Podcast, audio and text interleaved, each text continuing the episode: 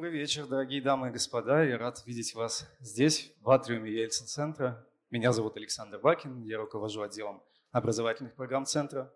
И мне невероятно приятно сегодня, сейчас на этой сцене поприветствовать давних партнеров нашего центра, а, журнал «Дилетант» и цикл «Дилетантские чтения». А, сегодня у нас заглавная тема самого свежего, только вышедшего из печати номера журнала «Дилетант». Говорим про кембриджскую пятерку. А, в гостях генерал службы внешней разведки и ведущий радиостанции «Эхо Москвы» Юрий Кабаладзе. В отставке, прошу прощения. А, и главный редактор радиостанции «Эхо Москвы» Алексей Венедиктов. Друзья, пожалуйста, встречайте. А, должен начать с печальной ноты. Сегодня от ковида умерла наш литературный обозреватель Майя Пешкова. Наверное, многие слышали. Я просил бы вас почтить ее память вставания.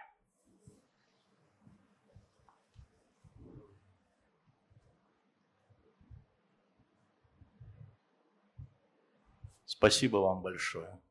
Спасибо. А, Майя, наверное, знала всех и вся, и как раз всегда говорила, почему Кабаладзе не пишет книги. Ему на что Кабаладзе всегда отвечал, что? Не настало еще. Это в микрофон. Включу. Не настало еще время рассказать всю правду. И, в общем, было достаточно трудно в том числе исполняя пожелания Майи, вытащить Юрия Георгиевича на передачи, потом на это. Ну, разведка дело тонкое и на самом деле совсем неизвестное. А, мы сегодня вам представили новый номер журнала, он еще из типографии только вышел, мы там привезли 60 штук, там продавался на входе, а, на себе тащили, Юра тоже тащил. Вот, да. И потом те, кто купили, Юрий Георгиевич даст автограф, там, поскольку он знал некоторых членов пятерки кембриджской, они у него преподавали, есть о чем рассказать. Я скажу только, что меня поразило во всей этой истории. Но мы как относимся к разведке, да, там, ну, в лучшем случае Джеймс Бонд или подвиг разведчика, ну, в худшем случае какие-то шпионские романы. Но на самом деле когда мы начали с ним передачу, случайно абсолютно, вот, нужно было, раскрою вам тайну, нужно было закрыть дырку в эфире. Так рождаются великие проекты. Случайно. Он шел по коридору, я шел ему навстречу, заболел ведущий, я говорю, пошли в эфир, о чем, о чем, о разведке. И поскольку э, Юрий Георгиевич работал на английском направлении в Лондоне под крышей журналиста, Понял. Под крышей журналиста. Вот. А, ну, мы сели в эфир, и понятно, что первую передачу мы травили. Вернее, он травил байки, а я ахал.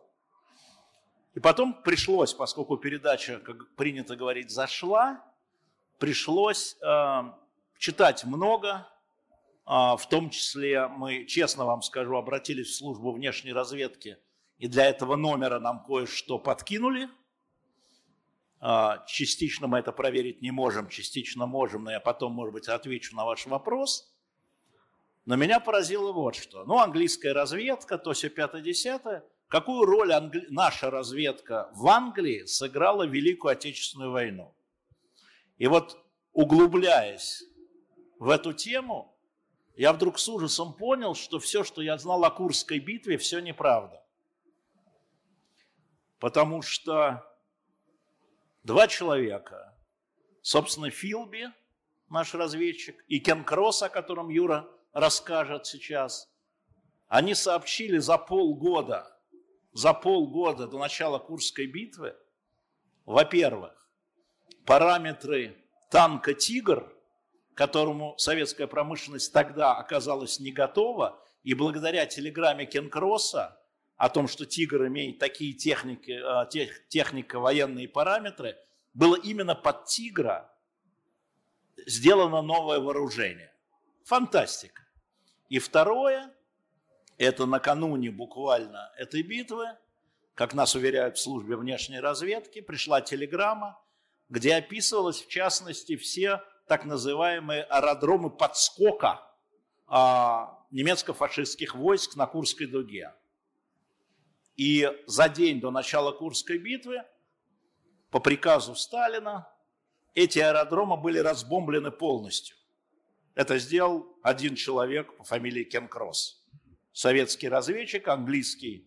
А, кто он тогда был? Шифровальщик.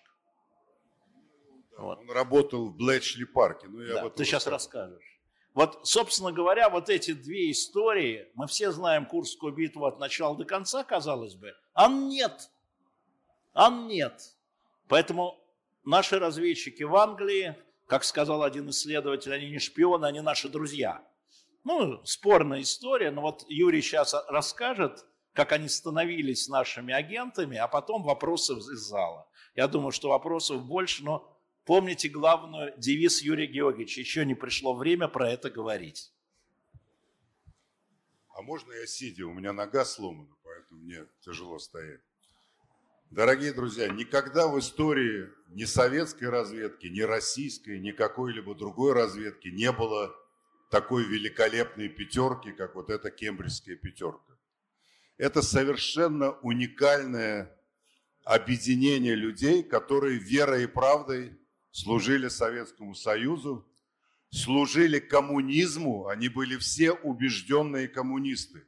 В это сейчас трудно поверить, но эти вот пять человек, из которых четверо были аристократы, выходцы из очень известных, очень влиятельных семей, достаточно сказать, что Энтони Блант, родственник королевы, был последние годы хранителем королевской коллекции картин то есть очень близкий человек к Королевскому дому. И этот человек свято верил в идеалы коммунизма. Уже не говоря о Филбе, о Берджесе, о Маклине и о Кенкроссе. Я о каждом скажу очень коротко, чтобы не затягивать нашу беседу. Значит, что интересно, если вы спросите сегодня сотрудников разведки, а кто из них самый важный? Кто из этой пятерки был самый ну, важные, самые нужные, самые ценные? На этот вопрос нет ответа, дорогие друзья. Все они по-своему представляли колоссальный интерес. Но все равно разведчики выделят, выделят чет, четверых из них. Это Филби, Кенкросс, Маклин и Бёрджес. Не Маклин, простите. Филби, Бёрджес, э, кто? Блант и путаю, кто еще? Ну, в общем, дело в том, что четверо из них были аристократы, да, и они все работали или в разведке, или в контрразведке. И информацию, которую они передавали, она была ценна именно для спецслужб. Вот Энтони Блан, с которым работал такой Юрий Модин, он написал замечательную книжку «Мои кембриджские друзья» он, когда приходил к, ним, к нему навстречу, значит, озирался, думал, нет ли за ним наружного наблюдения. Ему Блан говорит, да не волнуйся, никого нет, потому что английская разведка против Советского Союза, против советской, против КГБ не работает, потому что вы наши союзники во время войны. Этой информации в Москве не верили. Но все они, конечно, передавали исключительно важную оперативную информацию. А Маклин – он никогда не работал э, в никаких разведслужбах, в спецслужбах. Он работал всю свою карьеру в Министерстве иностранных дел. И он передавал высочайшей ценности политическую информацию, которая больше была нужна политическому руководству, Сталину и Молотову. Молотов, когда перед каждой встречей с какими-то своими э, ну, коллегами из зарубежных стран, там, с англичанами – он, говорят, бегал там по кабинету, говорил, а где информация, где? Он знал наперед переговорную позицию тех людей, с которыми он встречался. И все это Маклин. Маклин передавал ценнейшую информацию о э, разработках, разработках американцев по ядерному оружию. То есть я еще раз хочу вам внушить мысль, что нельзя как-то их, кого-то из них сделать главнее – но так вошло в историю разведки, что Филби был из них наиболее последовательный, наиболее такой целостный, и он действительно в некоторых случаях руководил их действиями, особенно Бёрджеса и Маклина, с которыми был лично знаком. Значит, может быть, кто-то из вас знает, что трое из них, Филби в 63 году, а Бёджес и Маклин в 51 волю судя, потому что они были под угрозой провала, были выведены, как говорят разведки, или бежали в Москву. Филби получает информацию. Вы представляете, Филби без пяти минут глава ЦРУ. Советский агент мог возглавить ЦРУ. И только подозрение Гувера, не то, что он подозревал его связи с советской разведкой, а просто Гувер вообще никому не доверял, только американцам. И он считал, что позор, если англичанин возглавит ЦРУ. Но тем не менее, он их консультировал, он работал в Вашингтоне, именно оказывал американцам содействие в создании собственной разведной службы. Мало кто знает, но американцы ведь создали разведку, вот эту структурированную разведку ЦРУ только после войны. Вы знали об этом факте? Потому что если спросить наши, ну, американцы эти, значит, наши враги и соперники, у них разведка э, существовала там чуть ли не с доисторических времен. Нет, на самом деле разведка появилась только после войны. И если бы Филби стал ее начальником, ну, не, не об этом дело. Он узнает, что американцы вскрыли шифры, значит, советские шифры, и расшифровали одну телеграмму, в которой фигурировал Маклин. И на него пало подозрение. А Маклин, когда э, значит, передавал эту информацию по ядерному проекту, работал в Вашингтоне. К тому времени он уже уехал и работал в Лондоне, но Филби понимает, что как только эта информация станет известна, Маклин попадает под подозрение, его срочно надо вывозить в Советский Союз. Как это сделать? Он в Вашингтоне и Бёрджес в Вашингтоне. Бёрджес – это мой любимый персонаж. Я с ним не был знаком, но это фантастическая личность. Во-первых, он тоже аристократической семьи. Человек уникальных способностей. И в этой аудитории можно сказать, он был такой оголтелый гомосексуалист. Об этом знал весь Лондон. Так? И ему все это прощалось, поскольку он был действительно удивительно обаятельный человек и удивительно вызывал симпатии к себе. И он поручает Бёрджесу сделать все возможное, чтобы уехать из Вашингтона в Лондон и предупредить Маклина что он в опасности. Бёрджес, который был известен своим экстравагантным поведением, совершает в один день несколько очень таких драматических аварий. Полиция присылает телегу на него в посольство в английское и говорит, что мы больше его терпеть не можем, отзывайте. Его вызывает посол и говорит, все, я тебя больше прикрывать не могу, отправляйся в Лондон. Что ему и было нужно. Он в Лондоне предупреждает Маклина – и они вместе убегают. Не буду вам пересказывать перипетии, как они добирались, как они обманули английскую контрразведку, но когда они очнулись, и Бёрджес и Маклин уже были в Москве.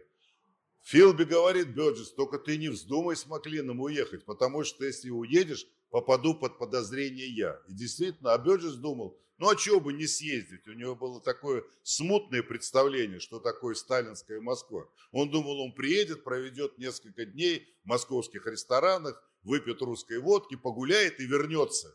На самом деле их упрятали ну, тогда э, в Куйбышев и продержали там до смерти Сталина. И только потом их вернули в Москву. Очень коротко еще расскажу о э, Кен Кроссе.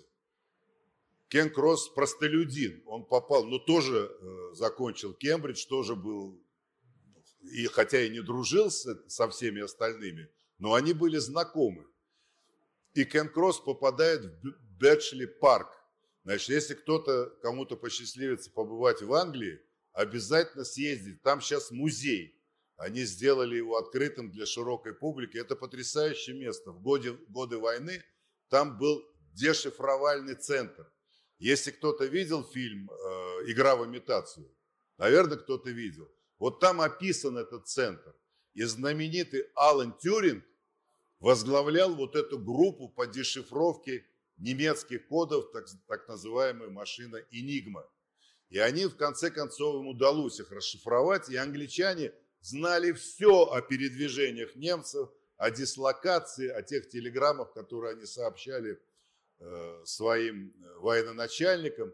Но Тюринг, это в фильме хорошо показано, он некоторую информацию скрывал, потому что он исходил из того, если все раскрыть, то немцы поймут, что мы знаем их шифры и заменят эти шифры.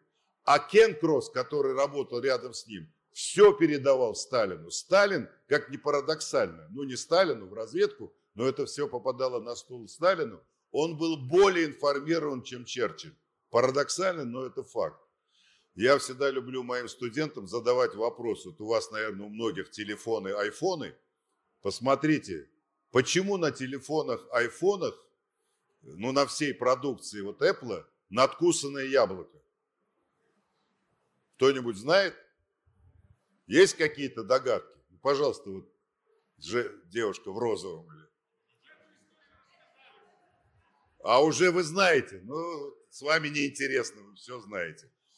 Но на самом деле, если кто не знает, это привет Джобса через годы, через десятилетия э, Тюрингу, который был предтечей, он первый создал компьютер, не такой, как сейчас, но вот в этом музее в Блечли парке стоит эта машина, которую он назвал Бомб или Кристофер, которые там крутятся такие роторы, которые в конце концов выводят на немецкие шифры. И отдавая дань Тюрингу, который был будучи тоже гомосексуалистом, а в Англии это было наказуемое э, преступление, его э, присудили ему химическую кастрацию. И у него от принятия вот этих лекарств, очень ядовитых и очень опасных для здоровья, него немножко поехала крыша. И он покончил с собой. Как? Он начинил яблоко цианистым калием и его надкусил. И вот спустя годы ему такой привет от человека, который действительно создал вот эту империю современных компьютеров. Вот такие это были ребята. И последнее, конечно, о Филби, поскольку я был лично с ним знаком. Филби приехал в Москву в 1963 году. Он думал, что его примут с распростертыми объятиями. Его так и приняли, ему дали шикарную квартиру. Но он надеялся получить отдел и заниматься разведкой по Англии. Но на самом деле его поместили в золотую клетку, и в принципе его мало привлекали. Ну, какие-то там оказывал консультативные услуги. Но уже спустя годы, когда я начал работать в третьем отделе ПГО, это вот так называемый английский отдел, у меня одним из начальников был Михаил Петрович Любимов. Это папа знаменитого Саши Любимова, известного телевизионного журналиста. И он добился по своей инициативе, он добился разрешения, чтобы, чтобы Филби разрешили встречаться с молодыми сотрудниками отдела. И мы ходили на его семинары. Потом я уехал в командировку, вернулся, и мы с ним поддерживали такие добрые отношения. И в 1977 году, я уже сегодня тоже, по-моему, где-то рассказывал, я выступал тут в вашем университете, в 1977 году его пригласили выступить в штаб-квартиру разведки в Ясенево. И он сказал замечательные слова, говорит, дорогие друзья, я побывал во всех разведках мира. Я консультировал ЦРУ, я был там в турецкой, в такой, в секой, во всех. Единственное, где я не был, это в разведке, которой я посвятил всю свою жизнь. И весь зал, там 800 человек, стали ему аплодировали. Он, конечно, я сейчас прихожу, вы меня не цитируете, но я прихожу к мнению спустя годы, что, конечно, он был несчастным человеком. Да, он не изменил, не изменил своим идеалам. Он даже на вопрос, где ты хочешь быть похороненным, он сказал, что я хочу быть похоронен на моей родине. Он считал Россию, Советский Союз своей родиной. Другие, вот Маклин и Бёрджес, которые умерли в Москве, они завещали и кремировать, и урны захоронить в Англии. А он вот до конца, и любимая его песня, значит, которую он регулярно прокручивал, виниловая пластинка – в исполнении Фрэнка Синатора «I did it my way». Я сделал все вот так, как я когда-то спланировал еще в годы моей юности. Ну, на этом я хочу остановиться, потому что меня уведет далеко. Но если будут вопросы конкретные, я могу бесконечно о них рассказывать, потому что каждый из них, особенно Филби, который я знал, заслуживает, ну, я не знаю, и передач. Я очень благодарен Алексею Алексеевичу за то, что он это все придумал и сделал меня знаменитым, кто меня знал. А так я теперь выступаю по «Эхо Москвы» и всем рассказываю, какой я выдающийся разведчик. Его знала Ми-6, контрразведка английская. Кто его знал? Тебя, в смысле. А на самом деле а, для меня, вот когда мы начали этот проект, как передачи, вот сейчас журнал вышел, первый, еще, наверное, не последний, я что-то все время, когда думал о разведке, я думал о 70-х годах, да, ну когда там мы активно шпионили в Англии, англичане уже шпионили у нас, и мое представление о разведке, оно было э, искаженным, потому что есть две точки, если говорить про Англию, если говорить там, где э, шпионил Юрий Георгиевич, э, значит, э, есть две точки на самом деле, э, которые меня э, совершенно удивили, может быть, ты это подтвердишь или опровергнешь. Первая точка заключалась в том, что э, английская разведка принципиально во время войны не работала в Москве. Принципиально. Для меня это было, ну как не работало, казалось бы, да? Вот мы там работали, сейчас мы об этом будем говорить, а они принципиально не работали. Это была первая история.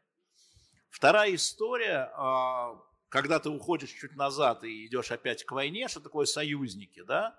Вот я вам рассказал про Курскую битву, это, конечно, история, как мы мало знаем, казалось бы, о совершенно изученной области там наших побед. Ну, Курская битва – наша победа. Мы вообще мало про это знаем. И, э, как говорил тогда Черчилль, помнишь, да, он говорил, что это война, которую выиграли немногие, имея в виду своих вот этих самых дешифровщиков, внутри которых работали советские агенты, англичане.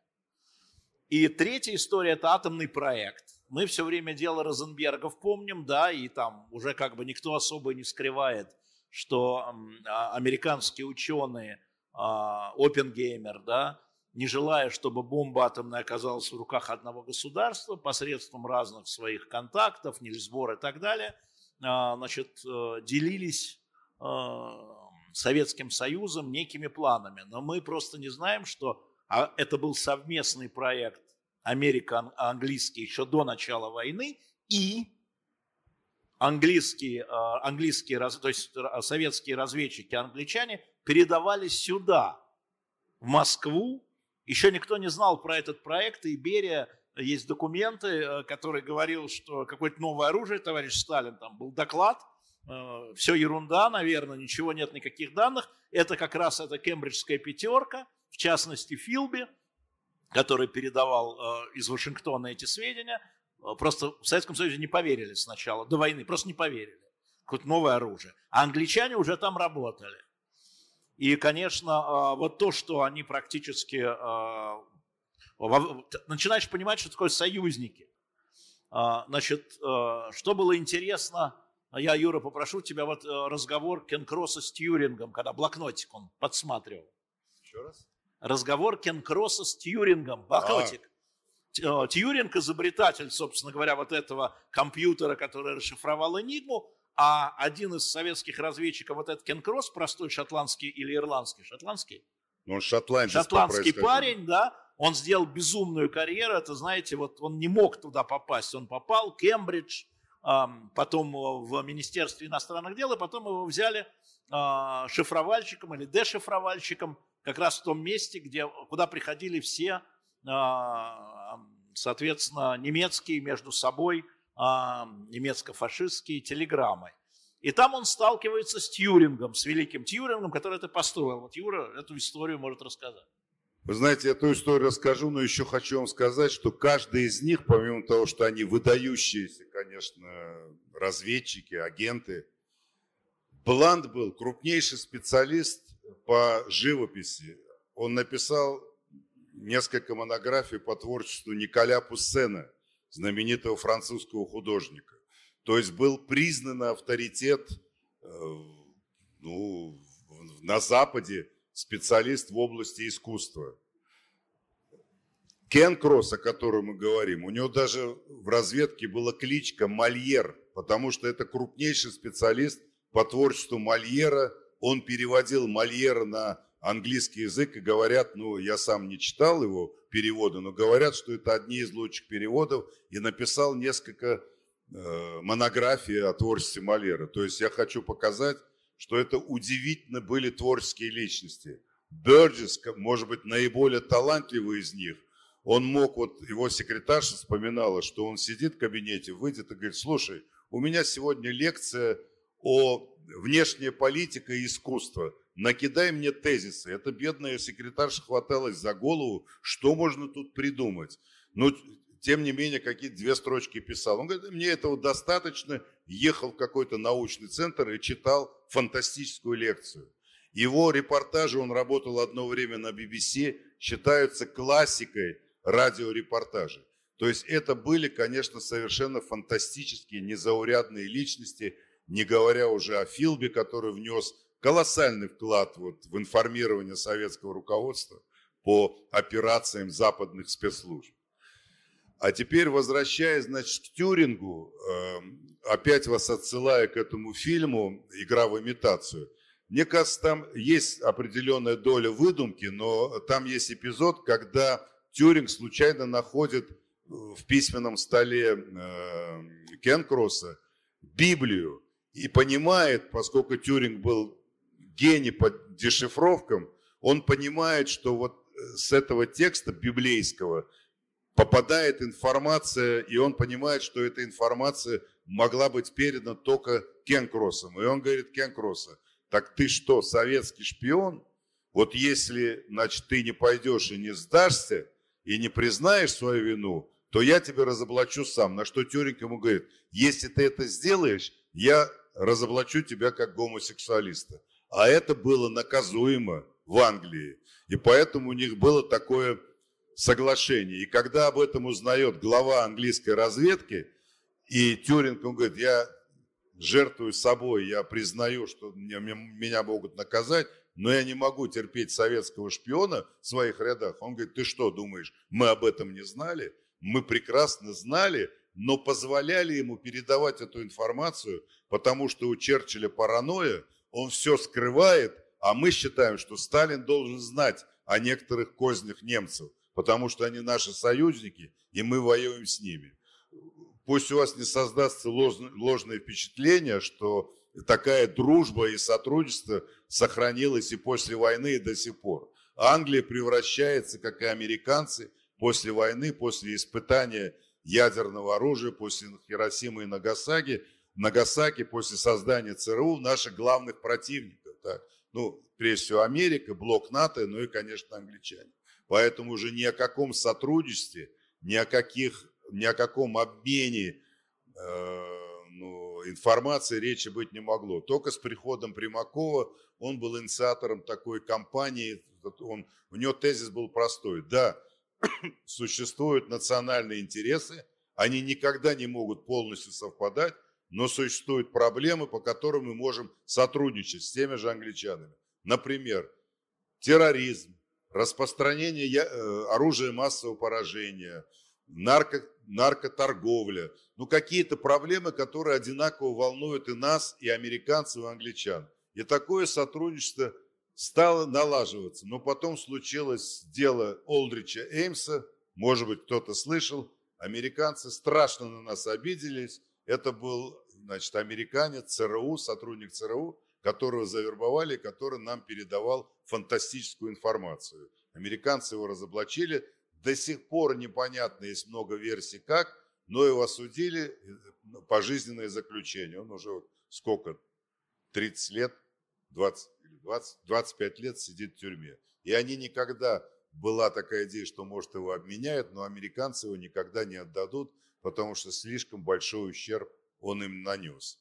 И в том числе, могу я об этом говорить, значит, вот только что мы были в вашем магазине, продается фантастическая книга, кто интересует шпионажем, купите, не пожалеете. Бен Макентайр «Шпион и предатель». Это о Гордиевском – с которым я работал в Лондоне, я его очень хорошо знал, и который без пяти минут должен был быть резидентом советской разведки в Лондоне.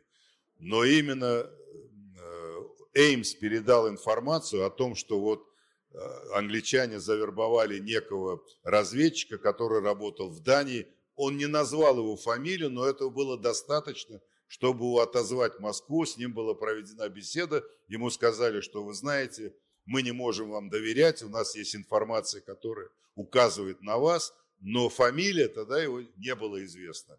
но уже через какое-то время Эймс сообщил его фамилию. Но когда он сообщил эту фамилию, Гордиевский уже удрал в Финляндию. Вообще его побег, эта книги очень подробно описана, можно подвергать сомнению, но я верю, потому что много информации было, и я думаю, что подтверждено. Я просто вам в качестве такого развлечения могу пять минут посвящу значит, побегу Гордеевского. Я просто его хорошо знал, и последний, кому он нанес визит значит, в отделе, в третьем отделе ПГО, он говорит, это был я, он пришел меня поблагодарить за то, что ему достал путевку, потому что он пришел совершенно растерзанный, весь мокрый, дрожащий, говорит, мне надо срочно отдохнуть. Он понимал, что сколько бы веревочка не вилась, конец один, что рано или поздно его разоблачат. И он, уже уезжая из Англии, у него была договоренность с англичанами, что он им передаст условный сигнал. И действительно он такой сигнал передал. Он, да, он каждое утро выбегал на пробежку такую, в шортиках и в майке. А дом его был окружен, за ним следили, телефоны прослушивались, потому что он был под подозрением.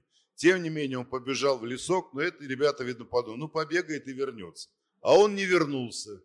Приехал на вокзал Ленинградский, сел в поезд, доехал до Петербурга, до Ленинграда тогда, сел на автобус и на автобусе движется к финской границе.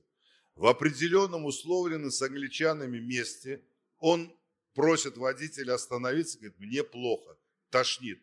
Он говорит, да ради бога, я тебя остановлю, но ты имей в виду, что если ты здесь видишь, ты э, выйдешь, ты следующего автобуса будешь ждать до второго пришествия. Здесь очень редко. Неважно, я, говорит, все-таки выйду. Он выходит из этого автобуса и заходит в специально обозначенный с англичанами такой, ну, как назвать, такой тупичок.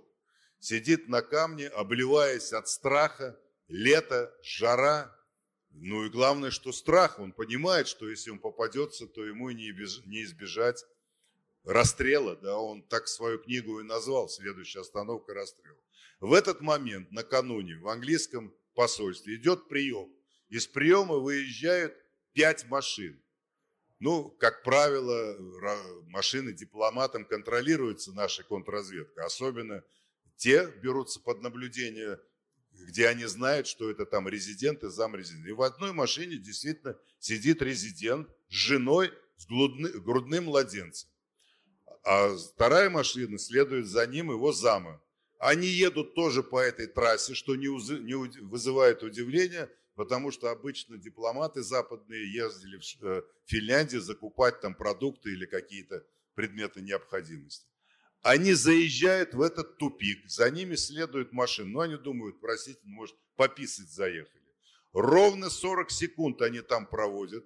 В этот момент они погружают Гордеевского, который, значит, наконец их дождался, в машину, в багажник, раздевают его до гола, поскольку жарко, накрывают его специальным так, такой, ну, покрывалом, которое не позволяет собакам его унюхать, поскольку на границе ходят собаки и нюхают машины. Дают ему две бутылки, одну с водой, другую, простите, мочиться. И вот эта машина мчится к советско-финской границе. На границе, поскольку он потеет, поскольку он мочится в машине, едут довольно долго, собаки что-то унюхали и начинают вокруг этой машины вертеться. И что делает, я считаю, гениальная жена резидента? Она выходит из машины, пеленает вот этого своего младенца на капоте, и подгузник, простите, описанный и обкаканный, она бросает под колеса машины. И собаки как бы говорят, а, ну теперь понятно, чем пахнет. И их пропускают. И вот так вот он выбирается в Финляндию, а из Финляндии э, в Англию. В этой книге очень, что для меня было интересно, что операцией командовала лично Тэтчер. То есть она не то, что командовала разрабатывала, но ей каждые там полчаса докладывали. Выехали из Москвы, подхватили, значит, вот этого агента, довезли его до Финляндии, вот, вот теперь переправляем э, в Лондон. И вот этот Бен Макентайр, который в том числе приезжал в Москву и собирал информацию, у него, он вообще прекрасный автор, если будет время, я о нем еще расскажу. Вот он помимо этой книги он написал потрясающую книжку «Шпион среди друзей» о Филби. Она тоже переведена на русский язык. Сейчас не знаю, есть ли она в продаже. Наверное, все разобрали. Но если кому-то... В Москве нет. В Москве, ну, может, в Озоне где-то есть. «Шпион среди друзей». И третья его книга, которая не переведена, но которая сейчас нам очень пригодилась, передача, которую мы делали о Джеймсе Бонде, я надеюсь, все посмотрели последний фильм. Кто не посмотрел, срочно бегите, потому что я считаю, я вообще большой поклонник Бонда и вообще этого сериала, который я считаю самым успешным кинопроектом вообще всех времен и народов. Но фильм чудесный. Так вот, он написал еще книгу о Яне Флеминге, об авторе Джеймса Бонда, как он собирал информацию. И в этой же книге, э, тоже пока рано об этом говорить, о Фицрое Маклине, да? Потом. Ну, потом ты мне скажешь, если нужно. О чем я уже потерял нить. Вот, значит, э, э, с, с Гордеевским. То есть, конечно, когда вот эти все истории рассказываешь, и очень хорошо о разведке сказал Черчилль, вот я эту цитату нашел в книге вот Бена Макентайра о Э, Джеймсе Бонде. Что пишет Черчилль? Потрясающая цитата. В секретных службах реальные факты конкретных дел соседствуют с фантастической выдумкой смеси романтикой и мелодрамы. Запутанный клубок заговоров, контрзаговоров, хитрости предательства, подставы и двойные подставы, подлинные агенты и мнимые агенты, двойные агенты, золото и железо, бомбы и кинжалы, стрельба. Все это переплетено в невероятно запутанную историю, которая кажется неправдоподобной. Но когда ее проверяешь, все это правда. Я, чтобы завершить пафосно свою речь, скажу, что я очень горжусь, что жизнь меня ну, свела с разведкой. Я 30 лет проработал в службе внешней разведки, когда, которая тогда называлась первым главным управлением. И особенно повезло, что это был английский отдел, который славился всегда своими традициями, успехами и провалами, и всегда считался таким элитарным отделом, в котором работали выдающиеся разведчики, кого-то я могу назвать, кого-то еще не настало время называть, но для меня большая гордость осознавать, что я был причастен вот к работе этого отдела. Евгений. Да. А, ну, теперь я поговорю, а ты попей. А, смотрите. А Извини, а... пожалуйста, я обижен. Почему твой портрет висит над нами уже два часа, а меня даже не, не удосужились изобразить? Так? Ну, потому что ты живой и светишься, и говоришь. А, в этом смысле, а я вижу, это мой портрет. Это как-то не очень. Неудачный портрет я бы сказал, это просто мы вам показываем, вы знаете, что мы делаем исторические комиксы, это второй том, который выйдет 1 декабря, «Спасти царевича Дмитрия». А в вашем городе осталось 11 первого тома, 11 экземпляров, они были вот там, мы их собрали вам. Вот там они были, так что у кого нет, это было «Спасти э, царевича Алексея». Так что это не мой портрет, это просто, а вот это мой портрет. Да, значит, возвращаясь к кембриджской пятерке, а, значит, история заключалась в том, что несмотря на фантастический объем документов, которые они передавали до войны, во всяком случае, в Советский Союз, им здесь не шибко верили. Бывало такое, что не могли поверить в Москве, что такую информацию передают люди, как, каким образом они ее получают, и не двойные ли они агенты. Да? Это действительно были подозрения, тем более в сталинские времена паранойя своим-то не доверяли, а тут какие-то неизвестные англичане. Вот они попали как раз в замес 37-38 года, где все а, кадры ИНО, то есть иностранного отдела НКВД, были выбиты, все а, резиденты были отозваны и большей частью расстреляны, частично посажены, то есть все связи прервались. Почему? Это английские аристократы, классовые враги.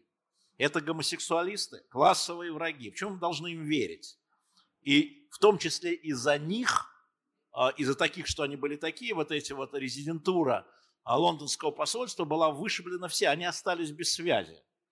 Причем эти люди, которые честно верили в коммунизм.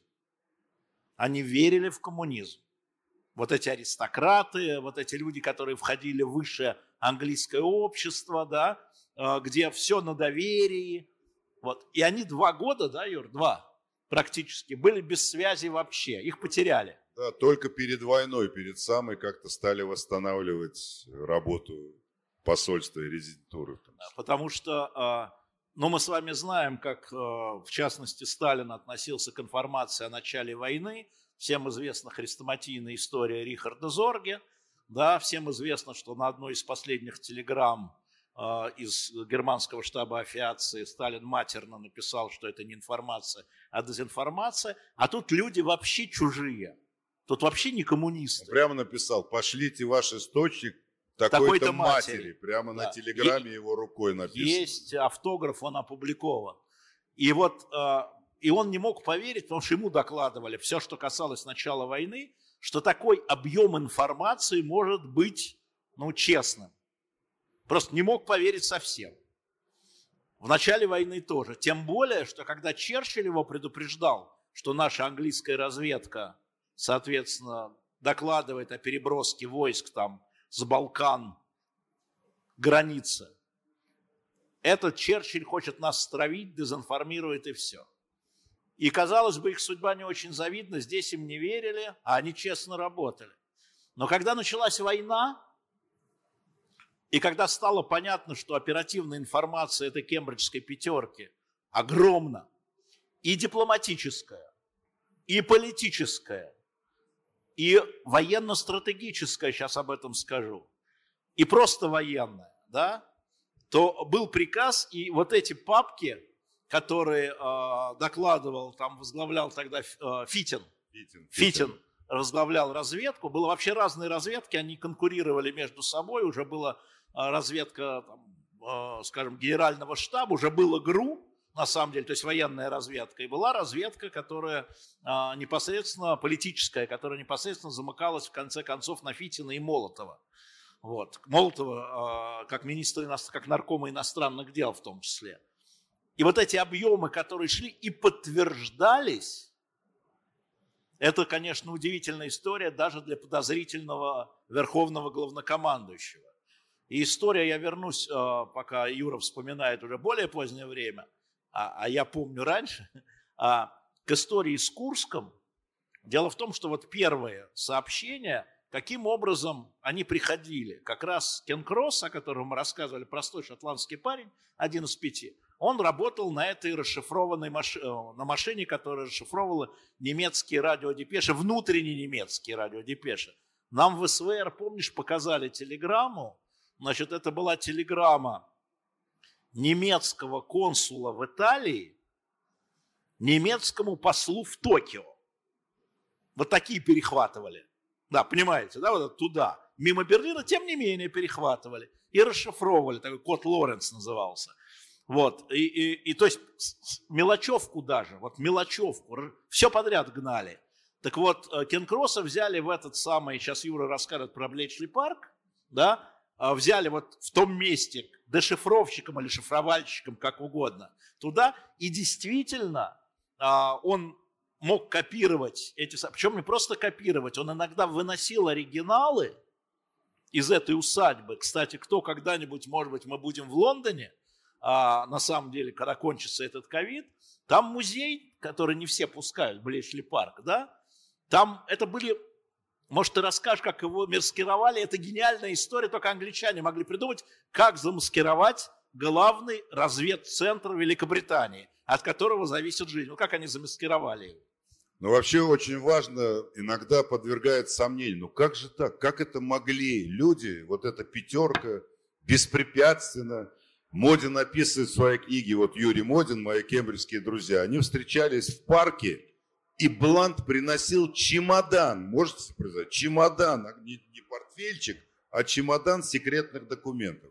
Модин брал этот чемодан, бежал в посольство, чтобы хоть что-то сфотографировать, что-то запомнить, и должен был этот чемодан вернуть через час. Поскольку резентура практически была разгромлена, там некому было обрабатывать эту информацию. Выбиралось самое, на их взгляд, нужное важное – а остальное он бежал обратно в этот парк, передавал Бланту этот чемодан, он возвращался на работу и эти значит, документы клал в сейф.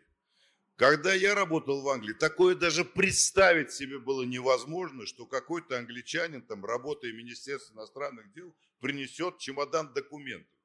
А сейчас вообще трудно поверить, что сейчас все под таким контролем. Каждый шаг советских, российских представителей под контролем спецслужб. Поэтому это невозможно себе представить. Как невозможно представить вот мои студенты. Ну как же, как могли английские аристократы верить в коммунизм? Да? Как они вообще вот сознательно, Филби получил задание от Компартии Англии поехать в Австрию, где заражался э, в Австрию, да? Нет, не в Австрию, в Австрию, где заражался фашизм, чтобы бороться, значит, против фашизма. Тогда он к разведке не имел отношения. Там он влюбляется в такую еврейскую девушку Лице, и понимает, что сейчас фашисты придут, ее просто в концлагерь пошлют. Он на ней женится и привозит ее в Англию. Но помимо этого он, они все видели, что такое фашизм в действии. И это было тоже база для такого их просоветского просоветского настроя. Когда, послу, когда королю Англии, отцу нынешней королевы, королеве доложили, что в Кембридже преподает некий Майкл Доп, махровый коммунист, но очень хороший ученый, который открыто преподавал в Кембридже и создавал кружки, которые объединяли вот таких левацки настроенных э, студентов. В тот же Маклин, даже остались его фотографии из английской прессы, где он идет во главе демонстрации коммунистов и призывает значит, за свержение империализма.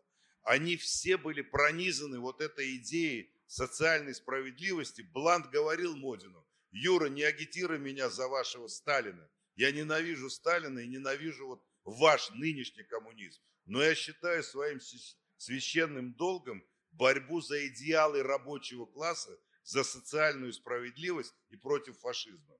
И вот эту вот свою преданность вот этому раз избранному пути они все пронесли через всю свою жизнь и ни разу не отреклись. Это сейчас трудно поверить. Джордж Блейк, который не имел отношения к пятерке, но тоже выдающийся советский завербованный Иван, тот, который выдал нам тайну Берлинского туннеля. Вы знаете, что американцы пролили туннели, слушали все наши коммуникации после войны э, между вот, Карл Хорстом и советской группировкой войск. Он, я, он тоже, я с ним был хорошо знаком, он такой был космополит, он знал все языки, русский прекрасно выучил. И я ему, когда уже распался Советский Союз, я говорю, Георгий Иванович мы его называли, вот как вы это все оцениваете? Он говорит, я понимаю, что эксперимент, в котором я участвовал, провалился. Но я горжусь тем, что я участвовал в этом эксперименте. И я считаю, что те идеалы, которые пропагандировало вот советское общество, кому это самые светлые идеалы. И рано или поздно человечество все равно вернется вот к этой социальной справедливости. Но это удивительно, понимаете, как мы уже никто ни во что не верили, так? Мы готовы были, отряхнули этот коммунизм. А эти люди, раз поверив в него, до конца жизни пронесли эту веру. Это очень важно понимать, чтобы э, для нас это трудно представить. Ну как же так? Английские аристократы, истинные коммунисты, истинные антифашисты, которые верой и правдой служили Советскому Союзу. Про, э, про а? Сейчас последнее я вам расскажу про Георгия Ивановича. Это, это фантастическая история. Я вообще люблю англичан и люблю Англию, и вообще им признателен за то, что они мне дали. И никакого здесь противоречия нет. Если ты работаешь в стране, даже если ты там шпионишь или ведешь разведную деятельность, все равно надо любить и знать эту страну. Георгий Иванович Блек, э, Блейк, которого, или Джордж Блейк, которого разоблачили. А это была такая череда шпионских скандалов. Только что осудили Молодого, тоже отдельная история. Конан Молодый такой, или Гордон Лонсдейл. Который бы не онес в мертвом сезоне. Мертвый сезон, вот это по нему. Но там все вымысел, но это тем не менее. Хотя фильм открывает не Молодый, а э, Абель. Подлинный Абель. Но это уже мы далеко зайдем, это в следующий раз мы приедем, вам расскажем. Так вот этот Джордж Блейк попадает в тюрьму на 42 года его осудили. Пять сроков за каждое отдельное преступление, 42 года. И когда он приходит в тюрьму, там сидят ирландские националисты, террористы, которые реально участвовали в терактах. И они говорят, старик, что-то это очень несправедливо. Вот я там людей убивал, мне 10 лет дали, а ты за какой-то шпионаж получил 42 года. Не волнуйся, мы тебе поможем убежать. И они помогли ему убежать. Это отдельная вообще история, как он лестницу, как он через эту лестницу перебрался на стен, стену вот этого тюрьмы. И прыгая со стены, он ломает руку. Они его посадили в машину, и когда вся Англия на дыбах, во всех прессе, во всех газетах, по телевидению, портрет Блейка, ищем опасного шпиона, у него эта рука распухает, и эти ирландцы понимают, что его срочно надо вести к врачу, иначе катастрофа там может лишиться руки. И его везут к врачу. Когда он заходит в кабинет к врачу, на экране его портрет. Вот разыскивается преступник. И ему врач говорит, вы тот самый Джордж Блейк? Он говорит, да. Он говорит, ну я не знаю, я не могу вас лечить. Только в том случае, если вы мне дадите слово, что вы никогда больше не будете шпионить против Англии. Он говорит, даю вам торжественное слово. И он ему вылечил руку. Вы можете представить, вообще, это трудно представить, если перенести вот на нашу, на советскую действительность, что ты видишь на экране американского шпиона с расломанной рукой. Я даю вам слово, больше никогда не шпионить против СССР. Ну тогда давайте я вас вылечу. Теперь Блечли парк. Уникальное место. Про что? Да, но это был э, во время войны, там считал, что это радиозавод. Его вынесли за пределы Лондона, это где-то полтора часа езды.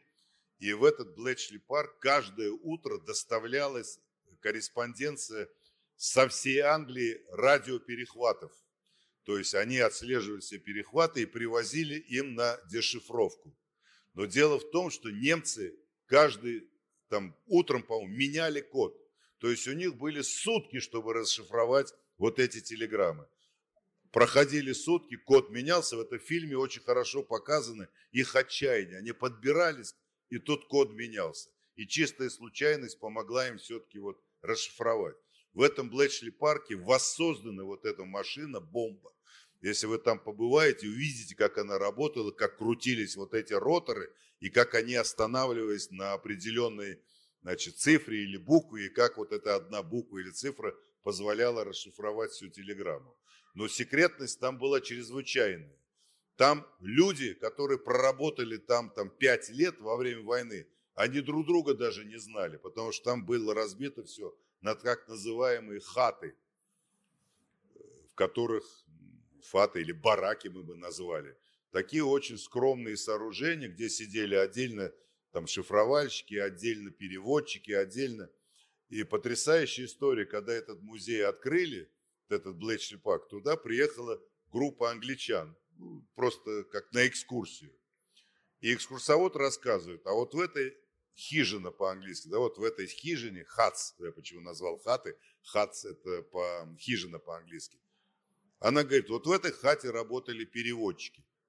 Одна из женщин в этой э, группе говорит, нет, вы ошибаетесь. В этой хате работали, там, я не знаю, шифровальщики. На что ее муж, который с ней говорит, дорогая, ты путаешь, в этой хате работали. Она говорит, ты это откуда знаешь? Да я в ней работал. Как ты работал? Они, представляете, они работали в одном месте, после войны поженились, они не знали, что они работали вот рядом друг с другом. И до конца, можно сказать, там 30-40 лет, они никому об этом не рассказывали. Потому что в фильме это тоже здорово показано, когда День Победы их собирает начальник разведки и начальник вот этого центра и говорит, дорогие друзья, забудьте все, что здесь было. Никто не должен знать, чем вы здесь занимались, и эту тайну вы должны унести с собой в могилу. И они эту тайну сохранили. Мы бы разболтали на второй день. Вот разница в характерах и разница вот в данном слове. Но ты бы разболтал на третий. Я разболтал. Я вот сейчас уже вам столько разболтал, что я не знаю даже, пора уже заткнуться. Смотрите, там была еще одна очень... Я из него пытался вы, вытянуть, но он не хочет. Там была в этом Блечли парке еще одна интересная э, конспирация. Дело в том, что вот американцы, их э, радиоцентр, который занимался, да, Ну, там, как положено, вышки, колючая проволока, 10 барьеров, морпехи, да, и издалека видно, где это. А в Блечли парк, внешняя стена, сидел пьяный ирландский матрос с винтовкой. И никому в голову не могло прийти, что за этой стеной находится суперсекретная база. То есть вот когда вы приезжали мимо, какие-то вот разваленные хижины, понимаете, да, там где-то коровы пасутся. Вот а, эта история, и вот Кен Кросс, один из пятерки, его туда направили шифровальщиком. Удача была необычайная, потому что массив был огромен, и действительно Черчиллю докладывали не все. Ну, я уж не знаю, там, потому что он параноик был или не параноик, но не все. А, и главная проблема была в том, что Черчилль не хотел э, делиться с союзниками тем, что они раскрыли шифры. Надо было придумывать, откуда вы это нашли. И он придумывал какие-то дивные истории. Одна наша подлодка, какую-то другую немецкую подлодку, где-то ткнула носом. И в каюте капитана нашли эти, то есть он придумывал, и ему не верили, Сталин ему не верил. Потому что эти истории ну, явно придуманы. Но он не мог выдавать все, потому что иначе бы поняли немцы, что раскрыты их шифры, и в том числе самый секретный шифр военно-морских сил, а для англичан это было критично, а, потому что война на море, конечно, конечно. Лоренс, так называемый, шифр Лоренс. Но дело не в этом. Так вот, Кен Кросс, его наш резидент в Лондоне, а, генерал, генерал, генерал Скляров, по-моему, или Склярин, или Скляров, Иван Скляров, он начал учить его фотографировать. Откуда ты это знаешь, Винни? Ты мне сказал? Нет, я не мог тебе такое сказать. Ну, неважно. Он и он, он был настолько, с точки зрения э, Склярина или Склярова, туп, что он не мог научиться фотографировать маленьким фотоаппаратом. Он так и не выучил. Был близорук, ему было трудно фотографировать. Он вообще, да, он, ну вот не получалось. И тогда он делал следующее. Вот то, что Юрий Георгиевич рассказал про Бланты, но еще смешнее. Он брал подлинники расшифрованных телеграмм. Вечером выходил, ехал на встречу с резидентом резидент брал это, в посольстве перефотографировали, и утром по дороге на работу Кен Кросс обратно завозил эти подлинники. Себе представляете, да? А все потому, почему я не умею фотографировать. Это фантастика, что, э, что они делали, эти ребята. И вот как раз в декабре 42 года как раз перехватили вот новые данные по э, «Тигру», по танку «Тигр». Это был декабрь 42-го, он, это были еще прототипы. Э, Кен Кросс, который, конечно, в этом ничего не понимал, но понимал, что новый танк передал это в резидентуру в Лондоне, Лондон передал это в Москву, в Москве немедленно, тогда нарком вооружения был уже, по-моему, Устинов. По-моему, Устинов. Немедленно, потому что у «Тигра» была э, огромная лобовая броня, ни одно советское орудие не смогло бы его пробить. И начали делать другие снаряды и Курской битвы, где уже тигры были, этими снарядами была вооружена. То есть на самом деле вот это такая история. И за это Кен Кросс получает орден да, ему Красной Звезды. Боевого Красного Знамени. Или боевого Красного. Знамени, или Красной Звезды. То есть, чтобы Сталин иностранцу дал, а это понятно, что проходило через Сталина, орден. А вот сейчас Юрий Георгиевич расскажет, как это, что этот орден мы видели на выставке в СВ. Этот орден привезли в Лондон и на встрече с ним, с ним мы еще дали, по-моему, Маклину такой же орден, Филби позже дали. Они дали им подержать в руках, они расплакались, расчувствовались, что так высоко оценен. Они, они вообще работали бескорыстно, никаких денег не получали и не за награды работали, они работали за идею. И тут они получают одну из высших военных наград Советского Союза. Они подержали в руках, у них эти ордена отобрали, говорит, а теперь они будут храниться в Москве. И до сих пор они в музее разведки, который в штаб-квартире разведки в Ясенево. Мимоходом замечу, что я когда возглавлял пресс-бюро, я Примакову говорил, ну что за абсурд, музей, который не могут посетить люди. Он только для сотрудников, чтобы туда попасть, надо тысяча разреш... разрешений, давайте я работал в пресс-бюро на Остоженке, там был гараж, выкинем оттуда все машины и сделаем музей. И я недавно узнаю, что это вот решение наконец стали реализовывать. Выделены деньги, и Бог даст, через какое-то время там будет музей разведки, в котором в том числе можно будет посмотреть и эти ордена, и какие-то сведения раскроют, потому что потрясающий, интересный музей. Долгие годы там некоторые, ну вот как вот, допустим, в Англии, самая лучшая книга о советской разведке, она написана Кристофером Эндрю и Гордиевским. Кристофер Эндрю такой очень известный, очень дотошный исследователь вообще спецслужб, в том числе разведки. Я говорю, Евгений Максимович, ну позор, что у нас нет ни одной книги о разведке. Пишут англичане, пишут американцы. И тогда Примаков принимает решение вот издать шеститомник очерков истории советской разведки. Так. Они вышли, уже новое переиздание. И еще был один проект, если будет время, расскажу. Я участвовал в этом проекте, очень горжусь. Книги тоже по разведке. Так вот, если этот музей будет открыт, я тут призываю после Блечли парка уже сразу двигайте в Москву в этот музей. Что-то хотел еще умное сказать, но вылетел. Ну, э, я просто добавлю Лаверды Юрию Георгиевичу, что э, когда я первый раз приехал в Лондон в качестве журналиста, да. а не туриста. Вообще а Венедиктов а работает на разведку, но сейчас об этом... Во-первых, на контрразведку. Многие считают, что «Эхо Москвы» – это проект СВР. Единственное, что мы возникли раньше СВР, а так все ничего. А, ну вот, и а, поскольку там знакомых нет, я попросил а, Юрия Георгиевича, это уже, ну вот были там 2000 год, нет, 95-й, 8 год, да, показать мне Лондон.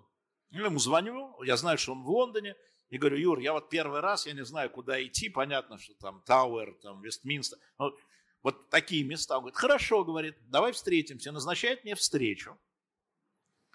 Я иду на это место, и оказываюсь э, в таком перекрестке, где тебя продувает со всех сторон, и ты просматриваешься со всех сторон. Подходит Юрий Георгиевич, я говорю, Юрий Георгиевич, ты почему мне здесь назначил? Говорит, ну, ну ты видишь, здесь ни, ни, никто за нами следить не будет. То есть, видимо, там, когда он работал, он там встречался с другими людьми. Я думал, что он приведет хвоста какого-нибудь, поэтому надо было убедиться, что он один пришел. Но зато согласись, что там был шикарный ресторан, который мы Дженова. Да. да, верно. Вот, а, значит, возвращаясь к разведке, а, к, к нашей разведке в Британии вот в эти годы. Вот когда мы говорим, а, мы забываем, что а, они сюда бежали, вообще весь это все было раскрыто очень постепенно. А на самом деле раскрыли это американцы, такой проект Винона а, в журнале, вот в нашем, мы отдельно посвятили, это такая очень а, скользкая была тема, и очень наши друзья из э, СВР не сильно хотели, чтобы мы это писали. Но мы написали. И там есть эта статья о проекте Винона, как было раскрыто. Но совершенно фантастика заключается в следующем. Вот Гувер, вы все, наверное, слышали, да? многолетний директор ФБР. Вот тот самый Гувер, который не дал советскому агенту Киму Филби стать главой ЦРУ. Потому что он был такой же крестьянский парень, как Кен Кросс. Ну, абсолютно. Англичане все, вот, ну это кто такие? Ну вот.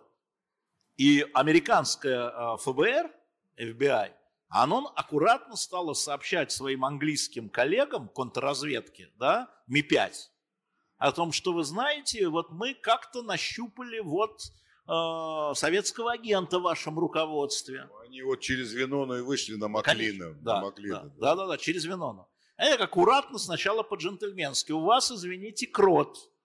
И этот крот у вас в высшем руководстве. Потому что все эти пятерка, они занимали отнюдь не рядовые посты. Это даже не третий секретарь посольства. Филби был первым секретарем в посольстве в Вашингтоне. Английского, британского, второй человек после посла. Да? То есть ко всем секретам, все допуски и так далее. И что вы думаете? Англичане это прочитали и сказали, есть переписка между различными отделами, между разведкой и контрразведкой. Это не может быть, он джентльмен. Вы представьте себе Гувера, который получает такой ответ. Этого не может быть, потому что он джентльмен. А джентльмены с другими джентльменами ведут себя по-джентльменски. И теперь внимание. Десять лет после этого, десять лет, Филби продолжал, его немножко стали отодвигать, да, Юр? Так, на всякий случай, очень вежливо, дорогой друг, а не поедешь ли туда, а не поедешь ли сюда убирать с центральных позиций после войны. Но он продолжал быть в руководстве разведки. И 10 лет после этого он продолжал передавать, несмотря на то, что, ну, наверное, да, может быть, но это не может быть, чтобы наш Ким, это же человек, выходец из наших, он в таких же пиджаках. То есть доказательства были, они не верили. И это продолжалось очень долго. Причем Филби, он же еще там кавалер всех орденов, от Франка получил, да? Он же был направлен, прости, это да, хороший да. эпизод, направлен э, на испанскую войну, поскольку ему дали задание, ты должен скрывать свою причастность к Компартии Англии и наоборот себя представлять как человека профашистских взглядов. И его посылают э, в Испанию. И он воевал на стороне Франка. И как-то он ехал в машине со своими коллегами, туда попадает снаряд, возможно, и советский. И четверых убивает, а он спасается чудом. И Франко его награждает орденом за мужество, как борцу дает этот значит, орден, как человеку, который поддержит режим. Хотя он был, конечно, противник Франка. Я вот что, мысль она вернулась, Значит, в Англии долго, после того, как разоблачили э, Маклина и Бёрджеса, которые удрали значит, Советский Союз, после того, как Филби попал под подозрение, они раскрыли и Бланта, и э, Кенкросса. Но они им дали иммунитет, потому что тогда Англия раздирали скандалы, и они решили, особенно с Блантом, человек из королевской семьи, это будет новый удар по престижу королевского дома, и ему дали спокойно доживать свой век. И там ходили, ну, они кого только не причисляли, они искали вот этого сначала четвертого человека, потом пятого, и в координаты попадали даже начальник английской разведки. Но кто им привез информацию достоверную, это Гордеевский. Потому что Гордеевский, работая над историей третьего отдела, английского отдела, он имел допуск к документам. Он устанавливает, что вот пятый человек был Кен Кросс. И вот в этой книге, о которой я упомянул, история операций советской разведки от Ленина до Горбачева, написанная Кристофером и Эндрю Гордеевским, там четыре портрета. Это Филби, Маклин, Бёрджес и Блант, а четвертый такой, э, пятый, за, заштрихованный – и написано, в этой книге он будет впервые назван. И действительно в этой книге называют Кен Кросса, то есть вся пятерка. Они и этому не поверили, искали шестого, седьмого, но сейчас это уже известно, что да, там были, Берджес, например, по своей инициативе вербовал там своих людей, которые на него работали, но это уже отдельная история, а вот эта вот пятерка так и вошла в историю ну, разведки как наиболее выдающаяся группа разведчиков, работающих на конкретную страну. Они, в общем, прославили советскую разведку, если хотите. Ну да, но при этом надо сказать сразу, не в обиду, что, скажем, у Филби абсолютно точно руки в крови, потому что, скажем, после войны он курировал так называемое балканское направление, и он а, выдавал а, всех английских агентов советской разведки, которые работали в... Которые засылали для переброски в Советский да, Союз. Да, которые засылали через Албанию, через Болгарию, через Румынию, это там 46-й, 47-й, 48-й год. И по нравам того времени этих агентов расстреливали на месте. То есть он как бы пересылал в Москву, Москва пересылала там в Тирану, в, соответственно, в Румынию, в Плаэште, там куда-то еще, их там местные спецслужбы брали и расстреливали. То есть на, на, на Филбе, вот, вот эту историю я знаю точно, да, албанскую во всяком случае, на Филбе очень много крови вот агентов а, местных, не английских, не англичан. Ну, Албанцев, болгар, румын. Вот э, эта история такая, эта история, вот мы сейчас вам рисуем ее такой вот веселенькой да, а на самом деле она была не веселенькая, особенно после войны, потому что а, разговор был короткий, пуля в затылок. И, собственно говоря, история с Эймсом, о котором ты говоришь, и почему он пожизненное получил и сидит до сих пор, американцам, ЦРУшникам, дело в том, что он а, выдавал имена советских граждан, английских агентов. Американских. И английских, потому что они тогда тоже. кузены работали. И их расстреливали здесь. И у меня был когда-то, я попытался когда-то э, у Михаила Сергеевича Горбачева, президента СССР, ну сейчас уже, там, два года назад, мы что-то об этом заговорили, применительно к смертной казни, потому что он отклонял помилование. Десятками отклонял помилование. И я, ну, мне интересно, правда, я говорю, Михаил Сергеевич, а вот скажите мне, пожалуйста, вот ну, вы, вы решали вопрос жизни и смерти, там, шпионов, там, растлителей, бандитов, да, а вы сейчас говорите, что вы против смертной казни, а при вас десятками. И, кстати, очень много, повторяю, шпионов, которые, советских граждан, повторю, которые выдал Эймс, которые работали на Англию и на США. И он меня так посмотрел на меня, знаете, сказал, а я его, значит, попытался как бы поймать. Да что же вы такое мне прос... Говорит, я больше не хочу об этом говорить. Ну да, это была такая отрыжка сталинизма, да, то есть... Но это было все время в Советском Союзе. Ну да, я категорически считаю, что за шпионаж людей нельзя расстреливать. Да, можно там... И в, уже в российские времена действительно давали там и 15 лет. Но это было паранойя такая, особенно со стороны Крючкова, э, что глупость, потому что зная, что у нас есть Эймс, и он может быть разоблачен, у нас хотя бы был обменный фонд, да, как мы когда-то обменяли Абеля, как обменяли Конана Молодого, а когда схватили Эймса, уже никого, мы не могли ничего предложить. Кроме того, значит, люди, которые нанесли гораздо больше ущерб, они получали уже в Новой России гораздо меньшие сроки, а потом их выпускали, и многие из них уехали в Штаты и живут.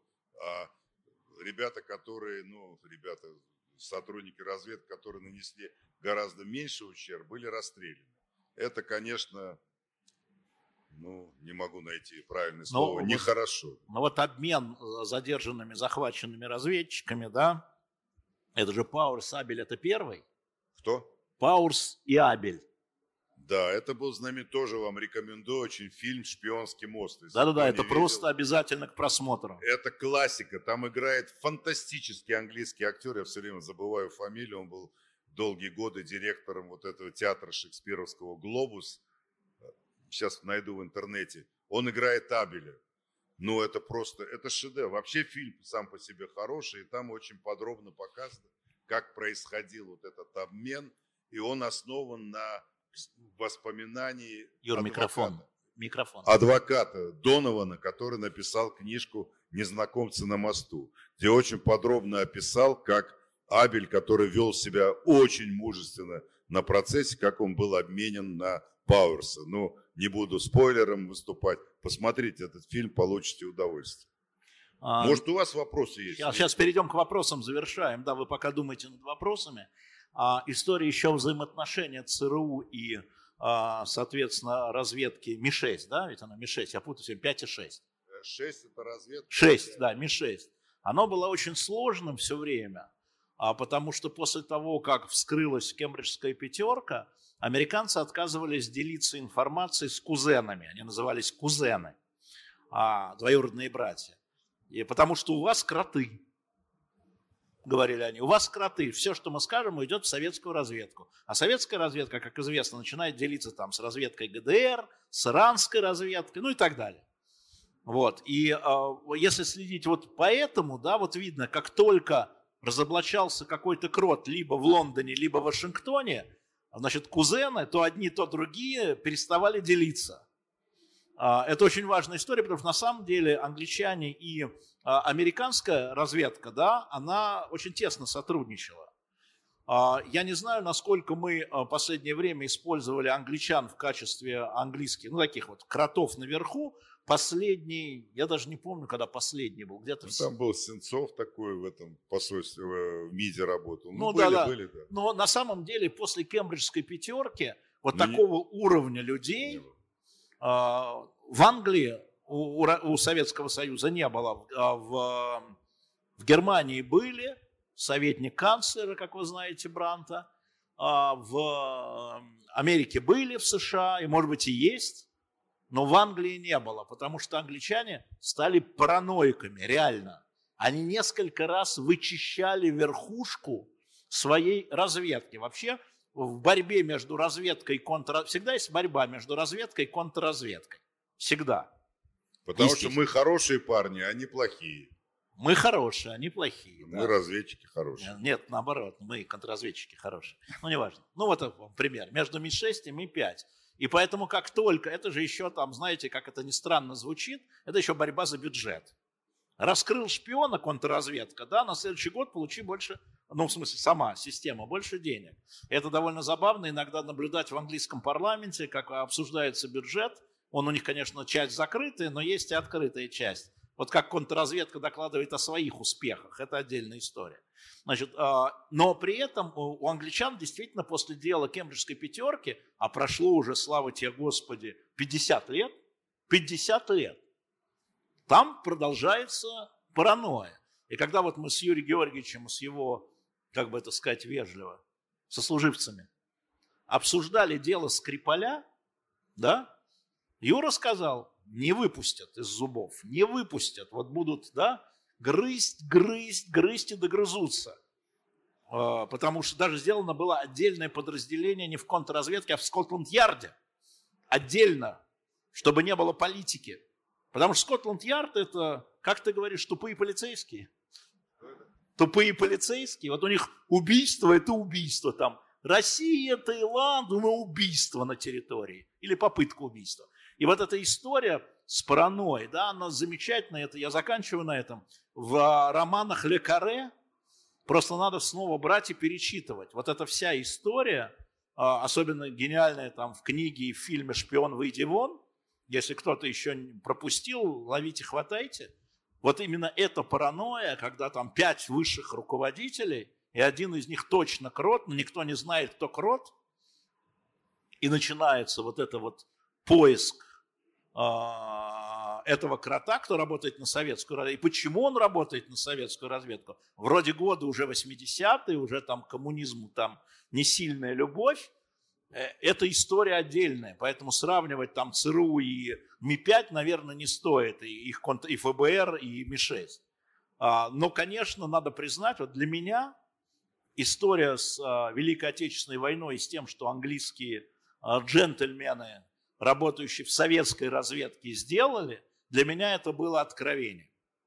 То есть нам показывали некоторые телеграммы коллеги, э, его коллеги из СВР, да, но я вам говорю, вот мелочевка, да, там подводная лодка, ожидается поход трех подводных лодок туда-то, да, вот, вот до, до таких вещей, там зам командующего такой-то армии говорит, что мы перебрасываем там эскадрилью 4-го воздушного фронта.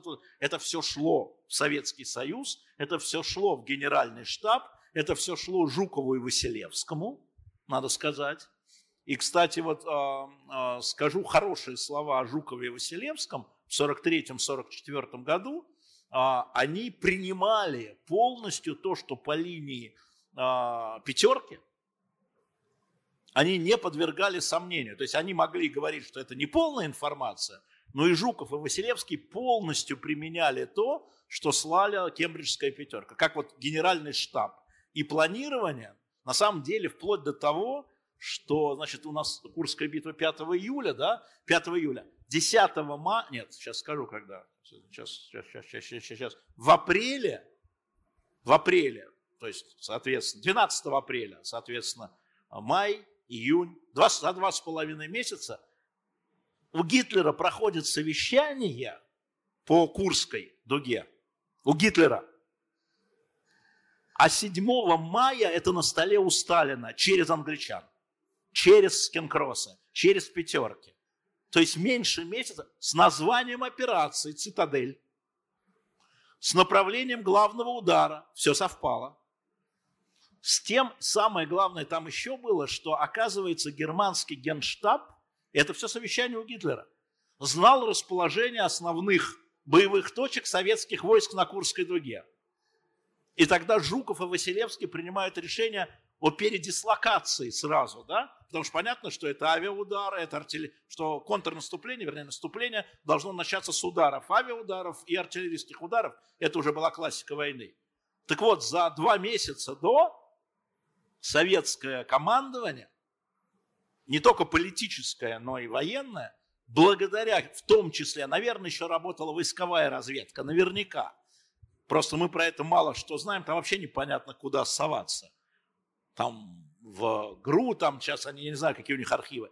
Но вот эта вот э, стратегическая наша разведка, а, которой командовал Фитин, а, она на самом деле сработала очень хорошо. Англичане сработали отлично, и перед Курской битвой то, что удалось сделать, удалось сделать. Тигр, расположение немецких аэродромов, их разбомбили, перед дислокацией наших войск – направление главного удара, вплоть до того, что там было написано между каким селом и каким селом, а, значит, э, генштаб э, Абвера собирается нанести удар. ОКВ, да, Объединенное командование Вооруженных сил Германии. И это все было у них на столе. И это, конечно, история вот, э, дешифровки. Мы мало про это знаем. Мы хотели сделать отдельно, помнишь, номер про Энигму?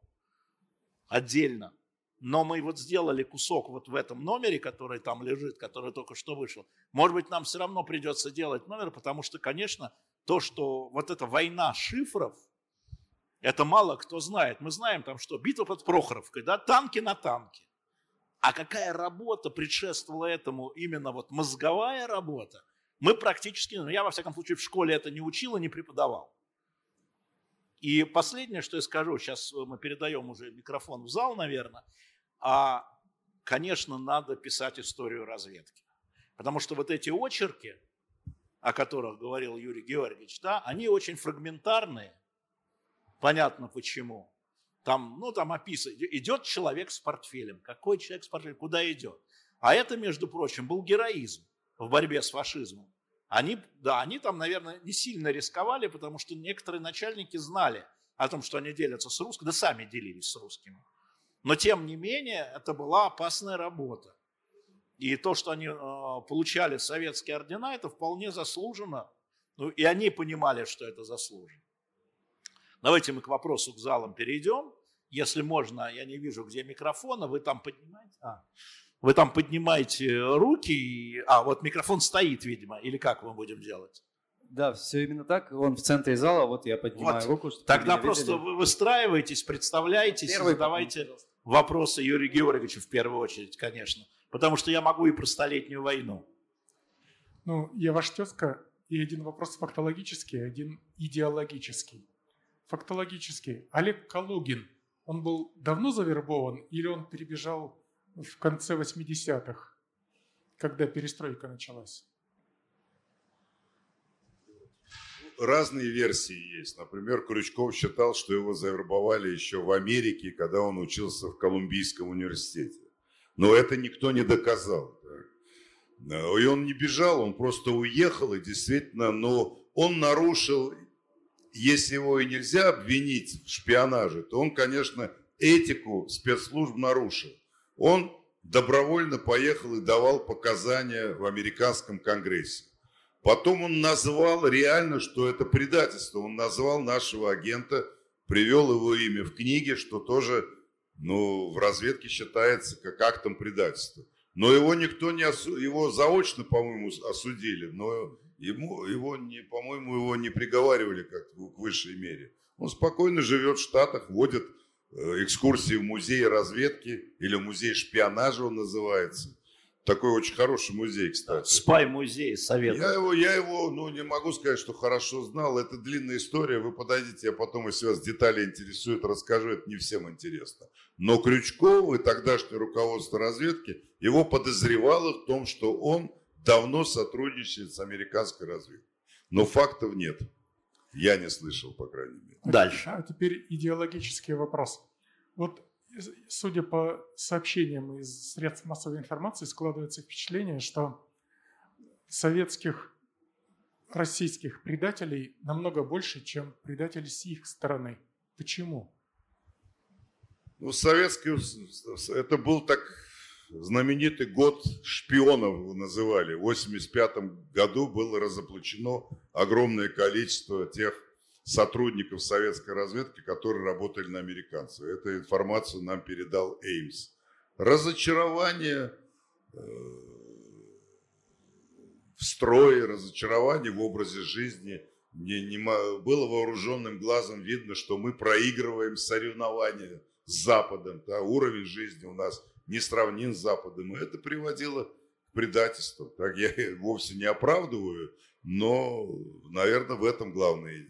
А потом по Советскому Союзу, по разведке работали мощные силы, американцев такие деньги, что они могли по всему миру охотиться за нами. Но пусть ни у кого не складывается иллюзия, что прямо вот только они вербовали. У нас тоже были достижения. И в той же Англии Алексей Алексеевич не назвал, но я могу назвать несколько таких ярких примеров, когда были завербованы люди, которые работали на советскую разведку. Дальше. Ага. Здравствуйте, меня зовут Стас, Алексей Алексеевич, Юрий Георгиевич. У меня, знаете, какой вопрос? Целых два на самом деле. Первый, он связан со сломанной рукой. В итоге-то он сдержал слово, э, этот разведчик, это, это первый ну, вопрос. Дело в том, что нет, он не сдержал, он просто тихенько удрал из Англии, его перевезли. Значит, когда его искала вся Англия, он сидел в доме напротив тюрьмы. Вот у этих ирландцев они сняли квартиру, потом, когда немножко ситуация утихла, его посадили в фургон, значит, семья с детьми, они поехали как бы на каникулы. И в этом фургоне, там же границы в Европе-то все открыты, угу. его привезли, и он оказался в Германии, его подвезли чекпоинт Чарли, это где было раз, разграничение советского и американского присутствия. Он подошел к пограничнику и говорит ему, он по-немецки свободно говорил, передайте вот советским представителям, что я Джордж Блейк.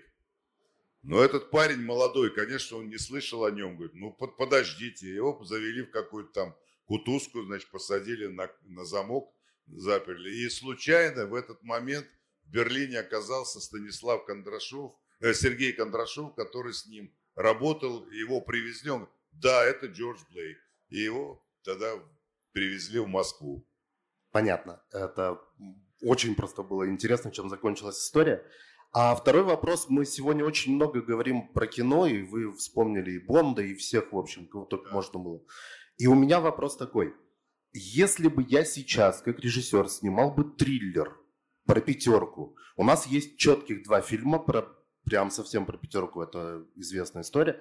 Но если бы я сейчас снимал триллер, о каком бы самом таком напряженном эпизоде вы бы рассказали, как сюжет для фильма? Но вот тот, который мы сегодня не трогали, а вот ну, прям что-то такое прям. Ух, как познакомились или как расстреляли, я не знаю. Ну да, ну то, Спасибо. что, пос, приходит на ум, вот мы с Алексеем Алексеевичем обсуждали Джеймса Бонда, и вот эту книгу Макентайра, и там очень интересно, откуда появилось имя Джеймс Бонд, откуда появилась вот это 007, лицензия на убийство. И кто, главное, был прототипом Джеймса Бонда. Я сегодня, по-моему, рассказывал в университете, выступал. Я как-то в Тбилиси захожу в гостиницу, и там в этой гостинице на первом этаже такой стенд. И такие фотографии, маленькие и краткие надписи, что вот эти знаменитые люди, которые останавливались в нашей гостинице. И среди них Фицрой Маклин. Я просто подскочил, я был с ним хорошо знаком и, друж, и дружил с ним, так, но не знал, что он прототип. Так. Действительно выдающий человек. Вот если вы задумаете снимать кино, вот про него, потому что есть много материалов, я вам интересно расскажу. Могу даже его роль сыграть, потому что я сейчас в том возрасте, в котором он был тогда, когда я с ним познакомился. Это уникальная личность, которого Черчилль направил в партизанский отряд Тита, и он э, два года, по-моему, с Тита сражался против фашизмов и стрелял в немцев, и, и Тита его очень любил и дал ему участок. Ну, в общем, легендарная личность и автор многих книг, в том числе работал в английском посольстве в Москве. Но это очень схематично, но человек, который заслуживает отдельного фильма. Но я бы вам посоветовал посмотреть историю победы Блейка, о котором рассказывал Юрий Георгиевич. Это, конечно, простые ирландские парни, террористы реально. Говорят, мужик, ты попал, но мы тебя вытащим. И они готовят побег внутри в тюрьме, да, плетут лестницу. Чистый э, Эдмон Дантес и граф Монте-Кристо. Вот чистая история, прям ломает руку. Действительно, снимает дом напротив тюрьмы, его ищет вся Англия, кроме как в районе тюрьмы. А он смотрит на эту стену, живет. Там просто самое интересное, что на честном слове, мне вот этого зацепило. Да, да, да, да. На да. честном слове. Сдержал, не сдержал, было очень интересно. Джентльмен всегда доверяет джентльмену. Они, Да, ему, да, да. они ему даже передали рацию. Представляете, он сидит в камере и по рации с ними говорит. И вдруг стук, Полицейскую рацию, полицейскую. да, и он вдруг стук в дверь, заходит, слушай, это не ты там говорил, твой голос по рации. Просто сокамерник там рядом сидишь. Не волнуйся, я тебя не выдам. Но это англичане, понимаете? Это Прекрасно, склад. спасибо большое. Давайте дальше. Что-то А. девушек нет, одни мужчины. Так, сиди, вопросы. молчи, отвечай. Добрый день, Всеволод.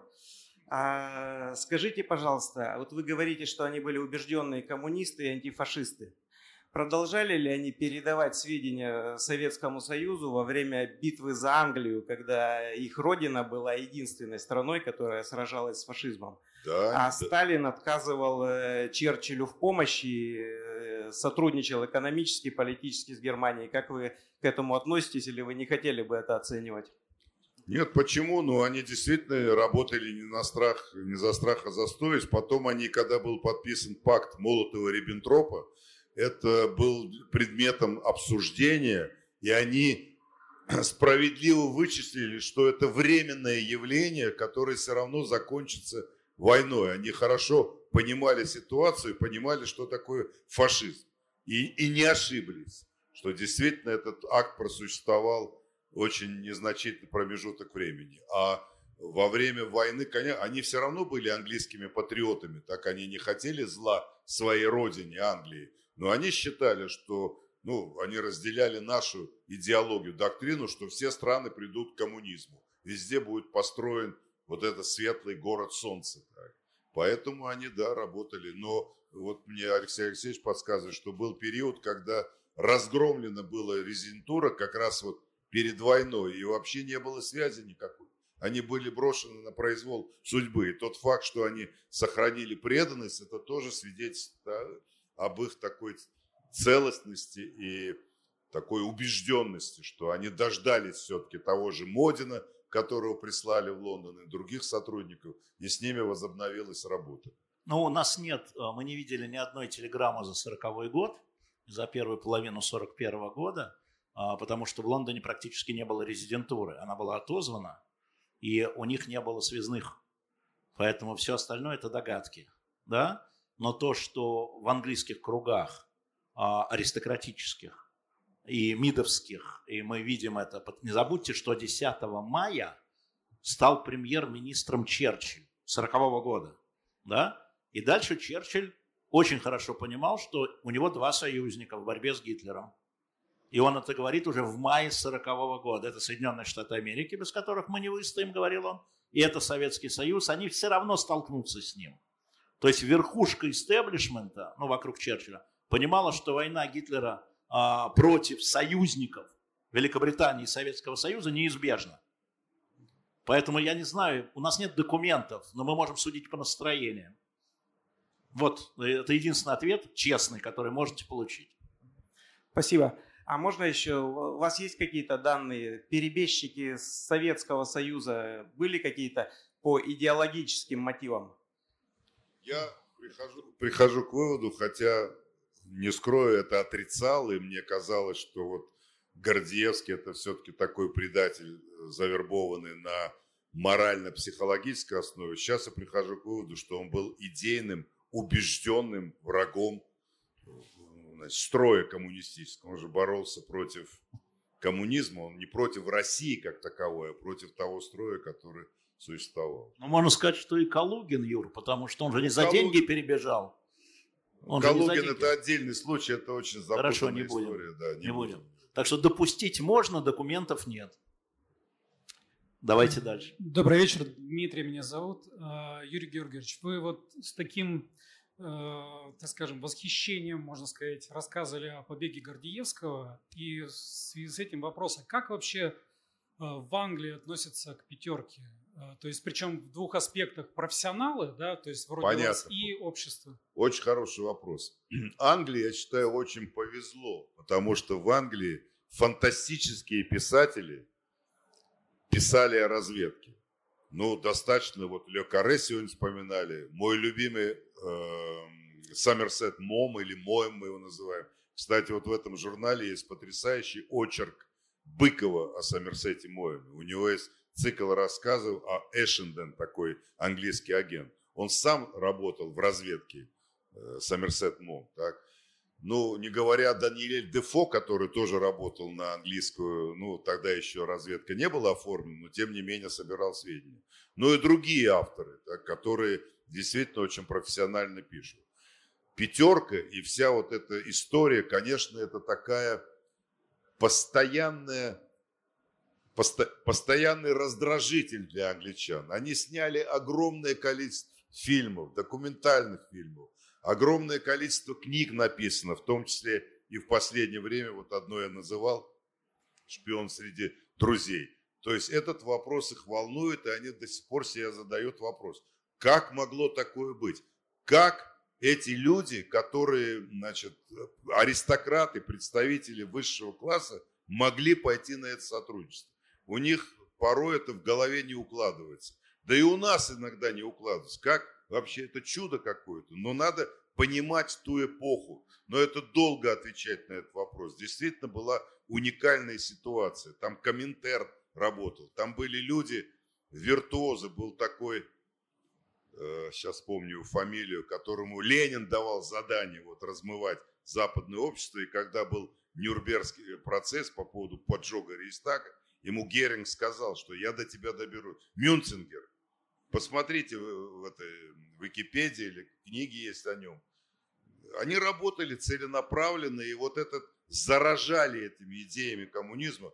Но достаточно сказать, что такие величайшие, как Бернард Шоу, э, симпатизировал, значит, э, ну, если не коммунистам, то левому движению. Они собирали деньги в фонд помощи голодающим там крестьянам Волге. Ну, то есть люди, которые действительно революция имела, вот наша революция, наша революция 17 года имела колоссальное воздействие на общественное настроение, на умы западных интеллектуалов.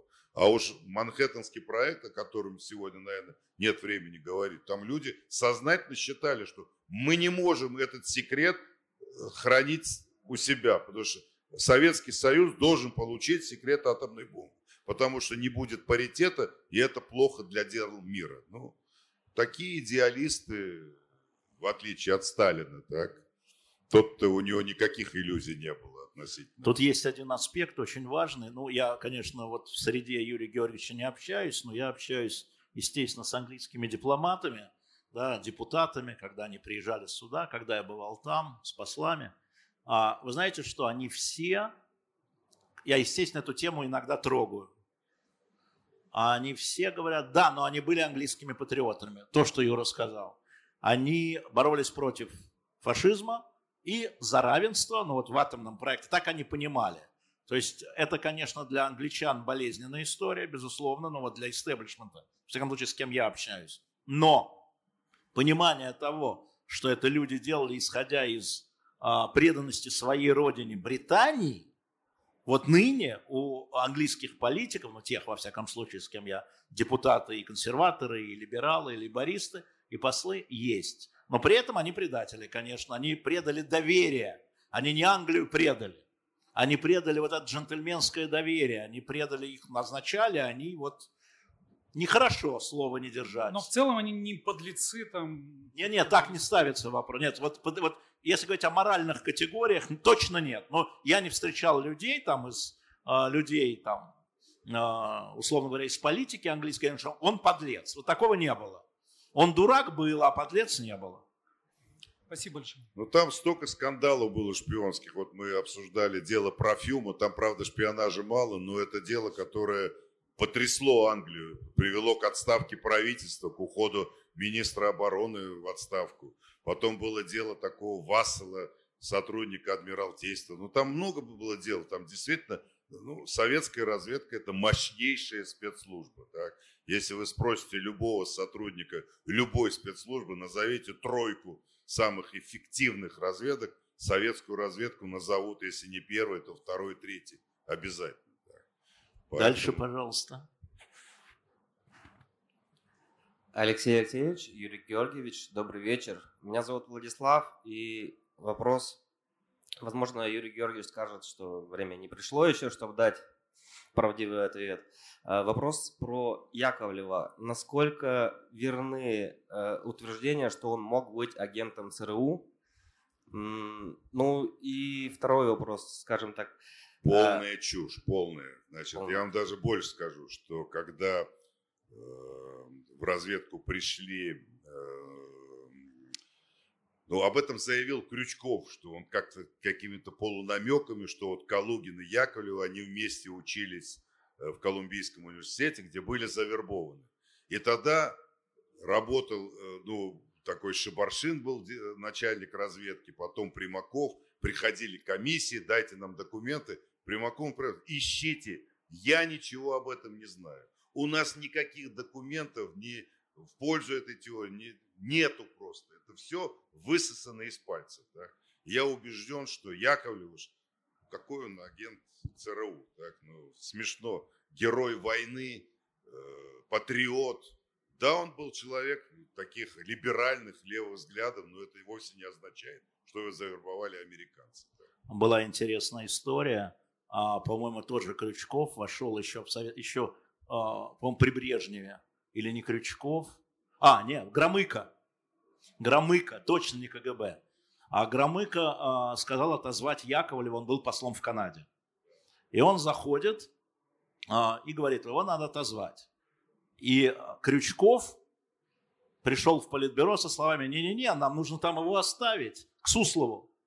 И Суслов, который командовал партийным аппаратом, сказал Громыко, и это есть в записях, он сказал, не МИД назначал товарища Яковлева, а мы назначали товарища Яковлева, он останется послом в Канаде. То есть, грубо говоря, партийная верхушка доверяла Яковлеву. То есть, понимаете, можно придумать все, что угодно, но если нет показательных документов, доказательных документов или каких-то других свидетельств, кроме он так себя ведет, потому что он агент ливанской разведки. Очень ну, похоже, да? Ну, ну, ну, слушайте, вам кажется так, да? Но знаете, а, моя любимая история, вот слушатели знают «Эхо Москвы», Тут эм, э, Елизавета II отличилась королева, когда вспыхнул скандал с э, Мэгги Марпл в Америке, да, когда они там обвинили королевскую семью чуть ли не в расизме, что якобы был какой-то разговор, и какая-то там двоюродная племянница королевы что-то сказала, а, значит, Вестминстер, Вестминстер, что я говорю, я, Букингемский дворец должен был написать ответ да, в прессу, пресс-релиз. Они написали пресс-релиз, и, как мне рассказывали мои эти собутыльники, принесли королеве на утверждение. И королева написала гениальную фразу, она вписала. Воспоминания могут разниться. Поэтому впечатления тоже могут разниться, понимаете, да? Поэтому это не доказательство. Знаете что, вот я даже сегодня выступал в, университете и говорил, наш менталитет, ну вот конкретный пример, так если спросить русского, итальянца, грузины, если хотите, э, представителей таких южных народов. Кто убил принцессу Диану? Вам наплетут такое, вы что, не знаете? Да это королева дала указания своим спецслужбам, был подготовлен специальный отряд.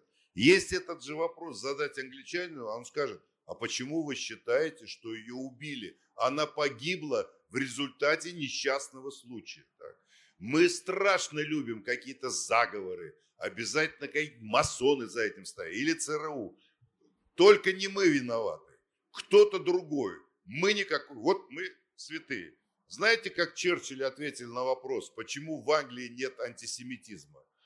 Черчилль сказал, потому что мы не, считаем себя глупее евреев. Вот и весь ответ. Так? У нас же наплетут такое, что вы что, не понимаете, это международный заговор, как сейчас с этой вакцинацией мы договорились Ты до сейчас того, доиграешься, Юр. Ну, что люди не хотят прививаться, потому что нас чипируют, нас тут зомбируют, эти вышки, какую-то чушь несут. Я просто, я знаю, что это очень распространенная точка зрения. Я категорически противник. Мне надо со студентами своими, вступая в этот ожесточенный спор, я говорю, не верьте этой чуши, которую вам ваши там дедушки и бабушки рассказывают. Так. Другой совершенно мир. Так он не на заговорах и на контрзаговорах. Дальше. Спасибо большое. Простите за эмоциональность. Ничего, ничего, ничего. Дальше. Грузины, они такие. Да, мы эмоциональны грузины. Эмоционально. Э, Добрый вечер, Э, Зырянов Александр. У меня вопрос по тем событиям, э, свидетелем которым, вы- свидетелем, а может быть и участником вы были. Насколько я помню, 70-е, 80-е годы в Англии были ознаменованы жесточайшим противос- противостоянием в Северной Ирландии. Ну, там католики с Да, про- да, с да, протестантами. который- Вот, в связи с этим, ну, несколько вопросов. Во-первых, напомнить, в чем суть э, вот этого. То есть там и теракты, и кровопролитие, и массовые беспорядки, ну, настоящие массовые беспорядки. Суть в конфликте между... Сейчас, сейчас, Да, минутку. И э, Алексей Алексеевич, если сочтет нужным, надеюсь, добавит. Э, Какова была позиция, официальная позиция Советского Союза по отношению к этому противостоянию? И, наконец, вопрос, который, наверное, интересует аудиторию. Э, Было ли у разведки, э, были ли у разведки какие-то специальные поручения, э, скажем так, неформального характера по влиянию на эту ситуацию? Ну, не знаю, может быть, взрыв- понятно, понятно. взрывчатку поставляли. Вопрос понятен. Да, спасибо. Значит, в советские времена наше отношение к подобному конфликту определялось ненавистью к Англии. так? Если англичане были по одну сторону баррикады, то мы были по другой. Поэтому объективно были мы на стороне э, протестантов. Протест- да. э, Католиков. Хотя Католиков. Э, Извини. католиков, простите. Хотя публично мы это особо не афишировали. так. Но там действительно глубочайший, созданный англичанами, конечно, разделяя власти, вот эта поделенная Ирландия на вот этот район Ольстер, где оказались и католики, и протестанты, причем э, католики в меньшинстве, которые, конечно, не могли согласиться э, с тем режимом. И это приводило к страшным столкновениям, что англичане вели туда войска. И все равно продолжались эти стычки. Английс- английская полиция использовала вот эти резиновые пули, там много людей погибло. И это было до тех пор, пока англичане, ну, хотя бы частично не признали свою ответственность. И начались переговоры. Но вы знаете, что вот эти межэтнические и межрелигиозные конфликты, они вообще не решаются так в долгосрочном плане. Это надо всех католиков посадить в самолет и вывести их, я не знаю, в Испанию. А этих, знаете, ну, иначе я не представляю, а как англичане могут пойти на снова на воссоединение Ирландии. Тогда протестанты э, завопят, что же вы нас предали, мы вам верой и правдой служили. Как, как Кипр, как, я не знаю, Каталония. К сожалению, мне тоже казалось, когда я работал в Англии, что это все-таки вот останется все в 20 веке. А все это пере- перетекло в 21 век и еще более ожесточенным стало. Когда случился раздел Кипра, когда турки вошли на север, казалось, ну это так, год-два. Вот уже прошло сколько? 40 лет. И они уже оттуда уходить не собираются, никакими силами их оттуда не выводишь. И никакими силами ты не заставишь киприотов признать этот факт. То есть этот конфликт, который, ну, never say never, когда-то, может быть, он закончится, но не в обозримом будущем. И то же самое про Ирландию. Нет, А. ну сейчас же не слышно. Можно я отвечу на ваш вопрос? Давайте мы не будем это превращать в ирландско-английский клуб. Значит, а, поддержка национальному освободительному движению осуществлялась не первым главным управлением, а международным отделом ЦК, если речь идет о поставке денег и покупке на них оружия. Значит, а, процесс над КПСС, который шел у нас в 90 каком-то втором году, да, выявил некоторые документы, процедуры, когда представителям так называемого, а может быть не так называемого национально-освободительного движения, это и, и баски были в то время, и во Франции корсиканцы, и, видимо, ирландцы, да, а, их поддерживал Советский Союз, но не путем первого главного управления. На это бы И руками первого главного управления. Руками. Но, да, ну, но руками. но решения принимались а, международным отделом ЦК, в соответствии с КГБ, естественно, и а, отделом административных органов, если мне не изменяет память.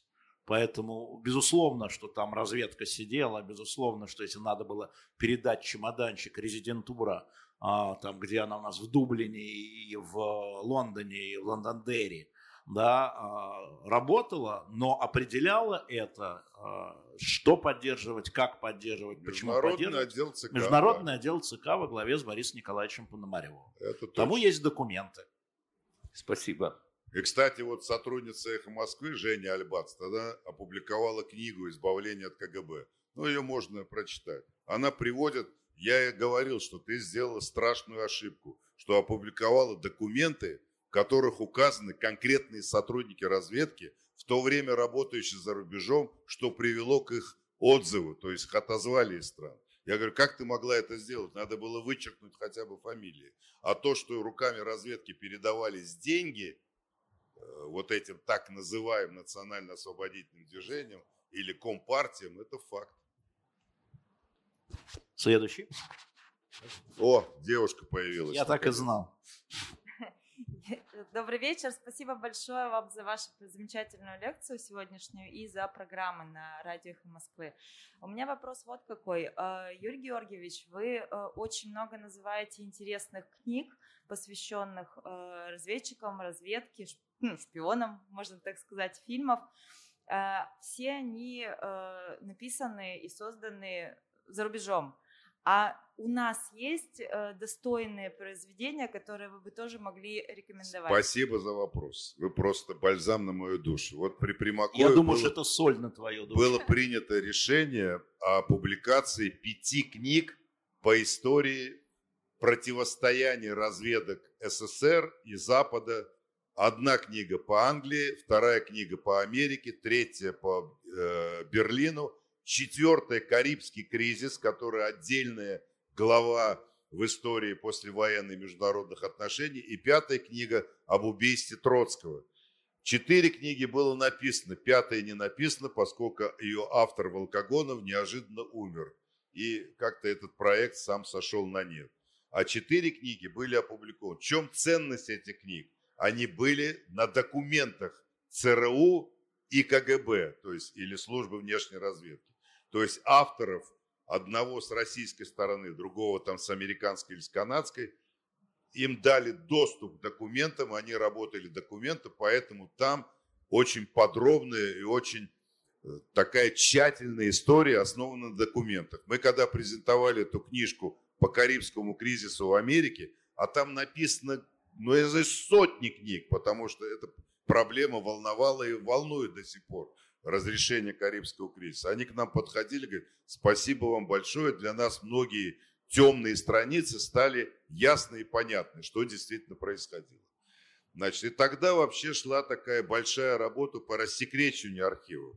Но это не означает, что в архив может прийти в разведке каждый, значит, взять любой том, все оттуда выписать, все. Но такая работа продолжает. Но дело в том, что интерес очень маленький. Если вот общество все да мы хотим, да никто не хочет, кроме, вот кроме Венедиктова, да. Ну, а я только подворовываю документы, как вы знаете. Я обратил бы ваше Так что внимание, Юр, извини, на одну книгу по Карибскому кризису. Автор Фурсенко. Э- Фурсенко. Это папа э, Андрея Фурсенко, нынешнего помощника президента. Это замечательный историк. Вот он в свое время получил, благодаря, видимо, сыну, а, доступ в архив президента по и дружил с. Он Да. выпил моей крови ведро. Но- Микрофон, Юра. Но, но замечательный человек, мы очень подружились с ним. Но он такой дотошный исследователь, Да. что вы мне не дали это, вы мне не дали то. Но в конце концов ему дали очень много документов. да.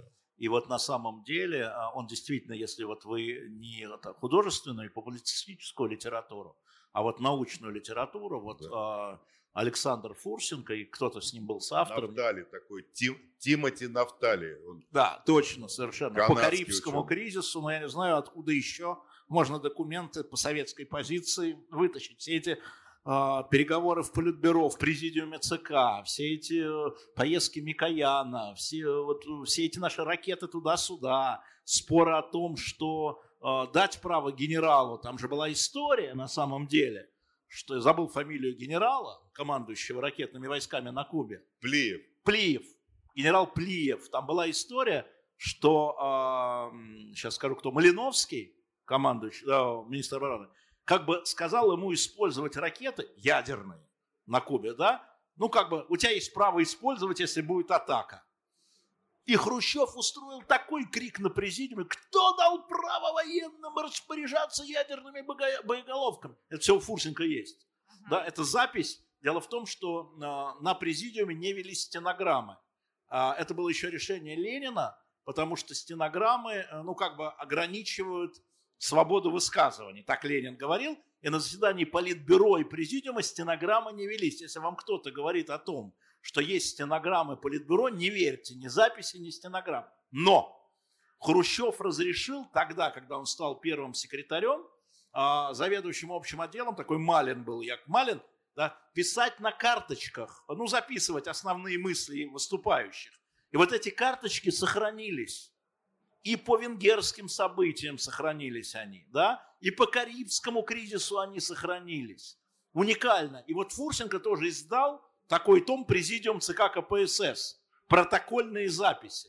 И вот там видно, как Хрущев, кто дал право военным распоряжаться ядерными ракетами?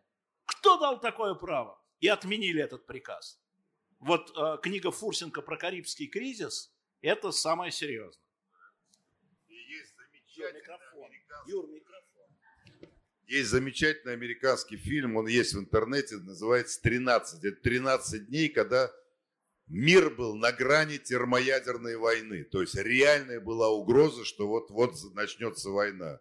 И там показано, какие внутренние противоречия, какие внутрь, какая внутренняя напряженность была у, у Кеннеди и его окружения. Там были ястребы, там были голуби, там ястребы призывали вообще бомбить чуть ли уже не Советский Союз.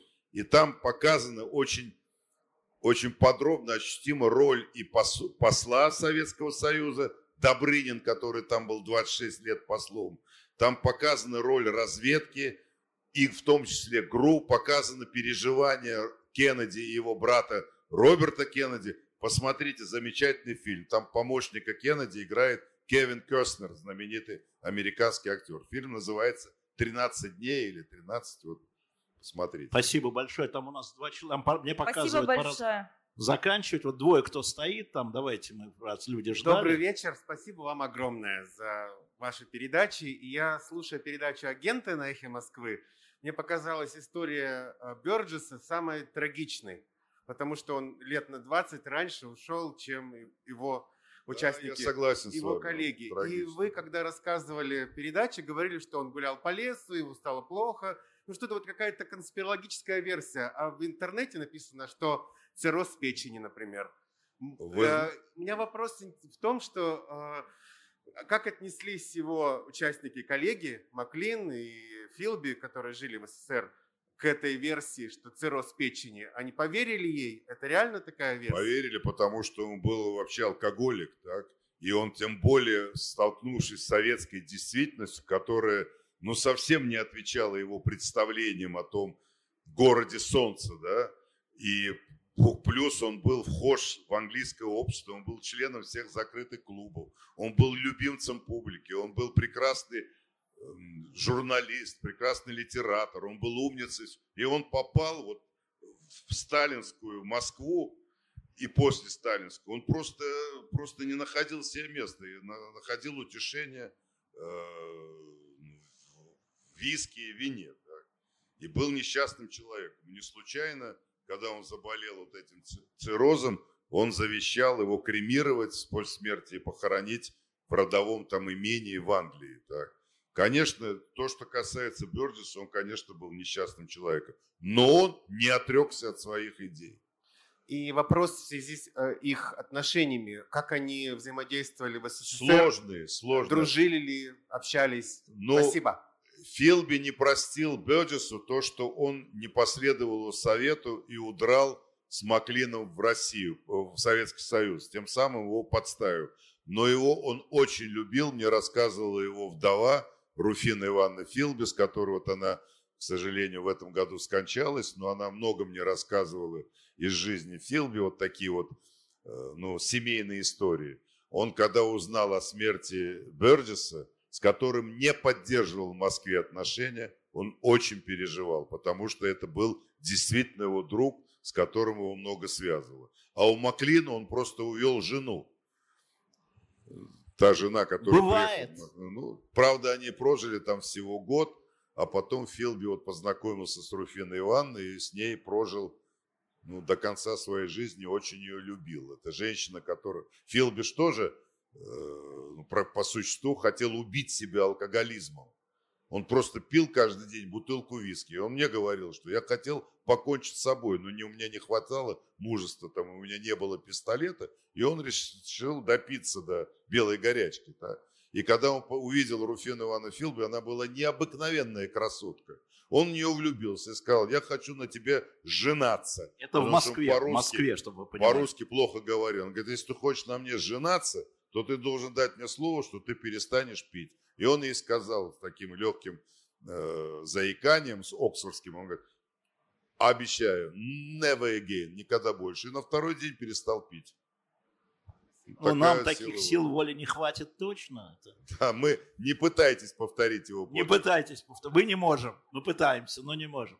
Давайте последний наш вопрос. Здравствуйте, меня зовут Павел. Спасибо за лекции, спасибо за курс э, передачи «Агенты».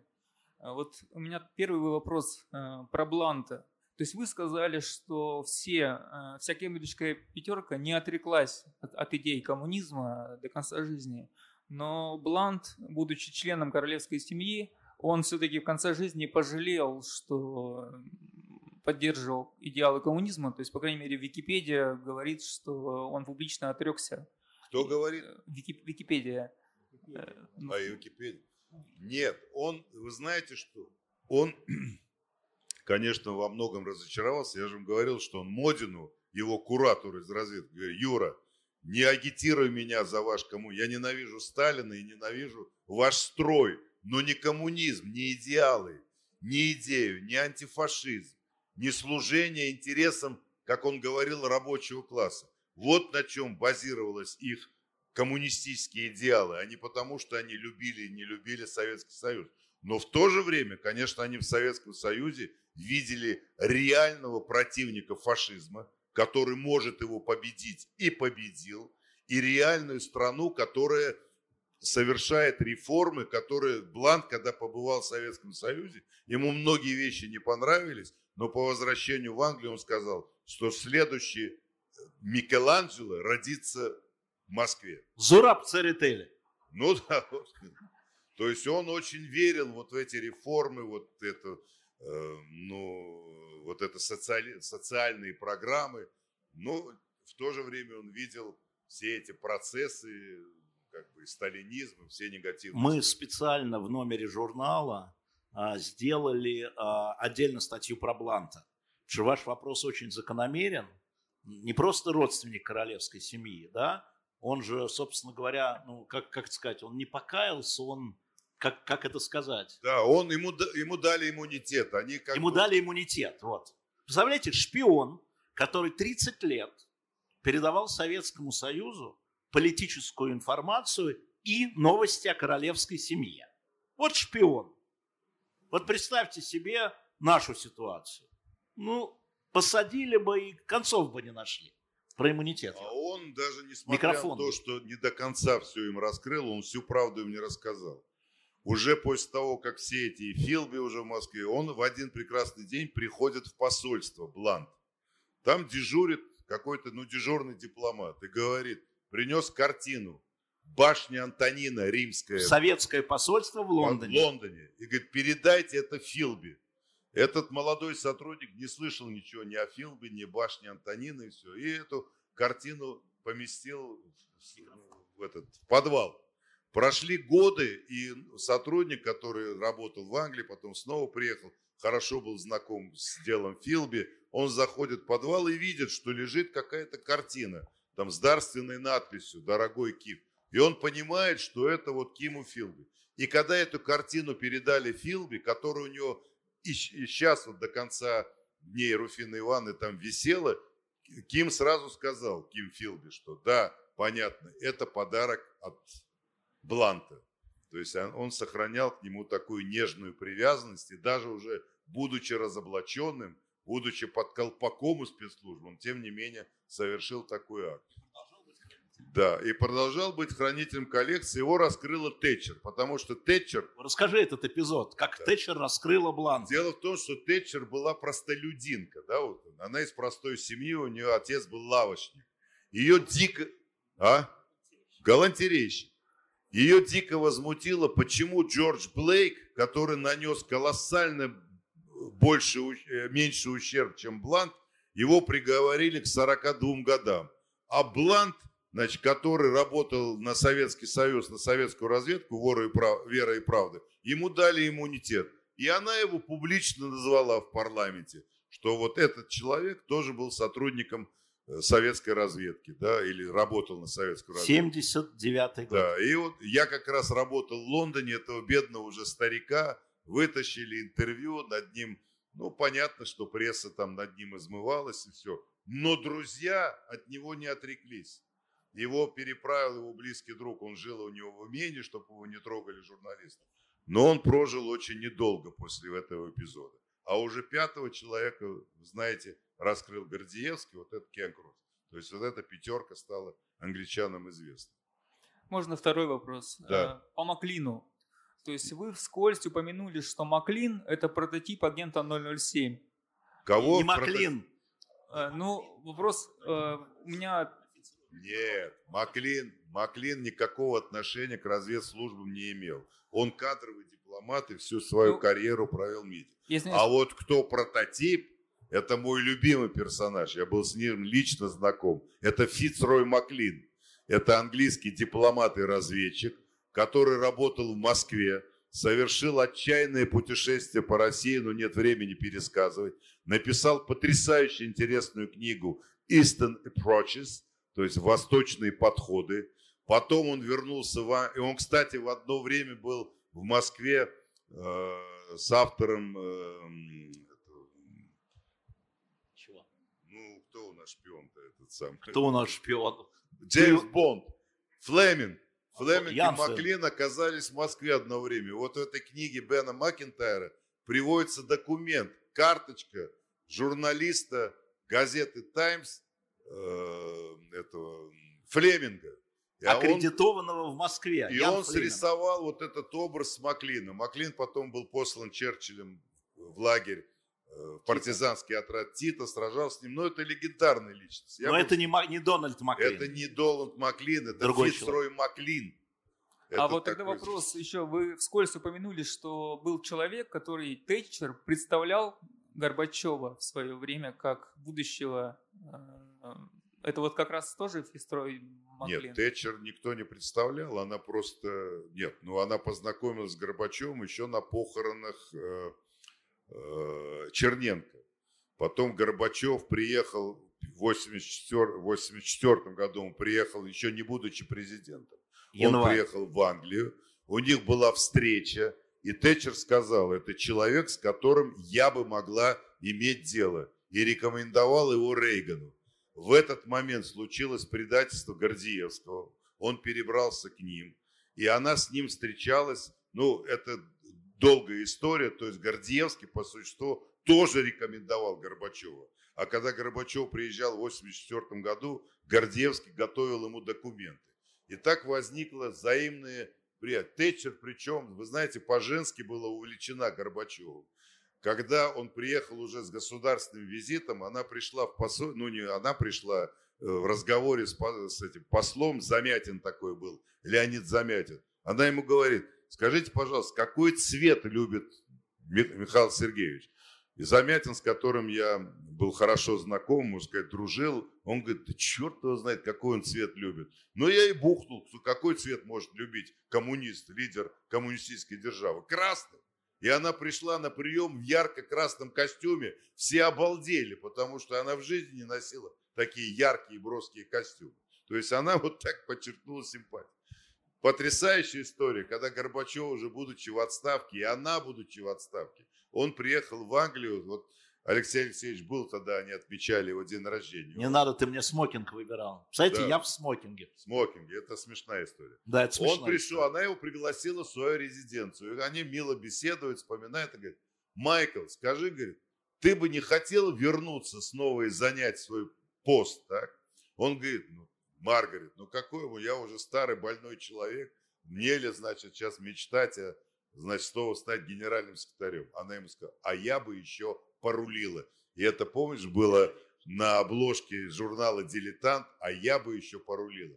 У нее была такая же, ну, у меня по Тэтчер я могу вам сейчас еще часа три рассказывать. так. У нее была такая жажда вот к управлению, власти. То есть она была такое политическое животное. Удивительно талантливое и удивительно. Я ее большой поклонник. Ну и возвращаясь опять, вот я довольно скучный, занудный человек, который работает в архивах, к вопросу, кто кому подвел, вы должны понимать, что когда член Политбюро ехал в страну какую-то, во-первых, его направляло туда решение Политбюро, он сам никуда не ехал. Вообще. А во-вторых, а, его протокол утверждало посольство, в котором работал Гордеевский. В котором работал Гордеевский. Поэтому подвести было невозможно. Парадокс. Весь протокол утверждал Полидоров. Встречаться, не встречаться с премьер-министром или с министром. Я читал массу записок. Есть э, на заседании секретариата ЦК записки. А нужно ли нам во время этой поездки встречаться с министром? Не, министр иностранных дел, там для Косыгина, это маловато будет.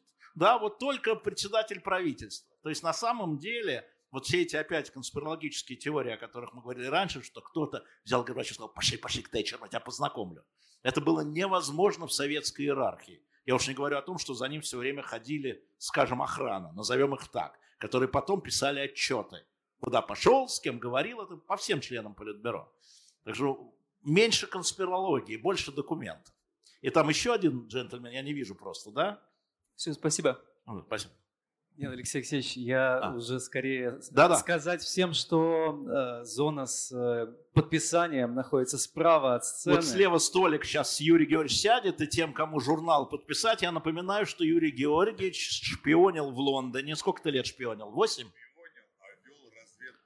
Вел разведывательную работу в Лондоне, поэтому именно этот номер журнала он подписывает вполне как полноценный, как сказать, соавтор. Спасибо вам большое. До следующих наших встреч. Дорогие друзья, пожалуйста, выстраивайтесь Я возьму в организованную очередь и очень большая просьба, надевайте маски. Очень, очень настоятельно Это правильно. Эту просим. просьбу я исполню. Что-то я забыл. А, Журналы ожидаемо закончились, но остались еще несколько выпусков комиксов. Их вы тоже можете купить там же на входе. А вот и пока вы стоите, расскажу вам, те, кто не слышал про комиксы, у нас там на подходе еще один комикс «Спасти адмирала Колчака», моя любимая история. И мы на- начали думать, а кто будет спасать адмирала Колчака? Кому нафиг нужен адмирал Колчак? И мы когда там изучали, кто бы мог спасти адмирала Колчака, обнаружили, что в Петербурге, когда он был мальчиком маленьким, а, будущий адмирал Колчак учился в одном классе, как вы думаете, с кем? С первым заместителем Дзержинского. С Минжинским. В одном классе, не в одной школе, в одном классе. Почти сидели за одной партой. Но тут мы сообразили, что комикс сложился. И он сложился. Прошу вас туда. Сейчас Юра все подпишет. Спасибо вам большое еще раз.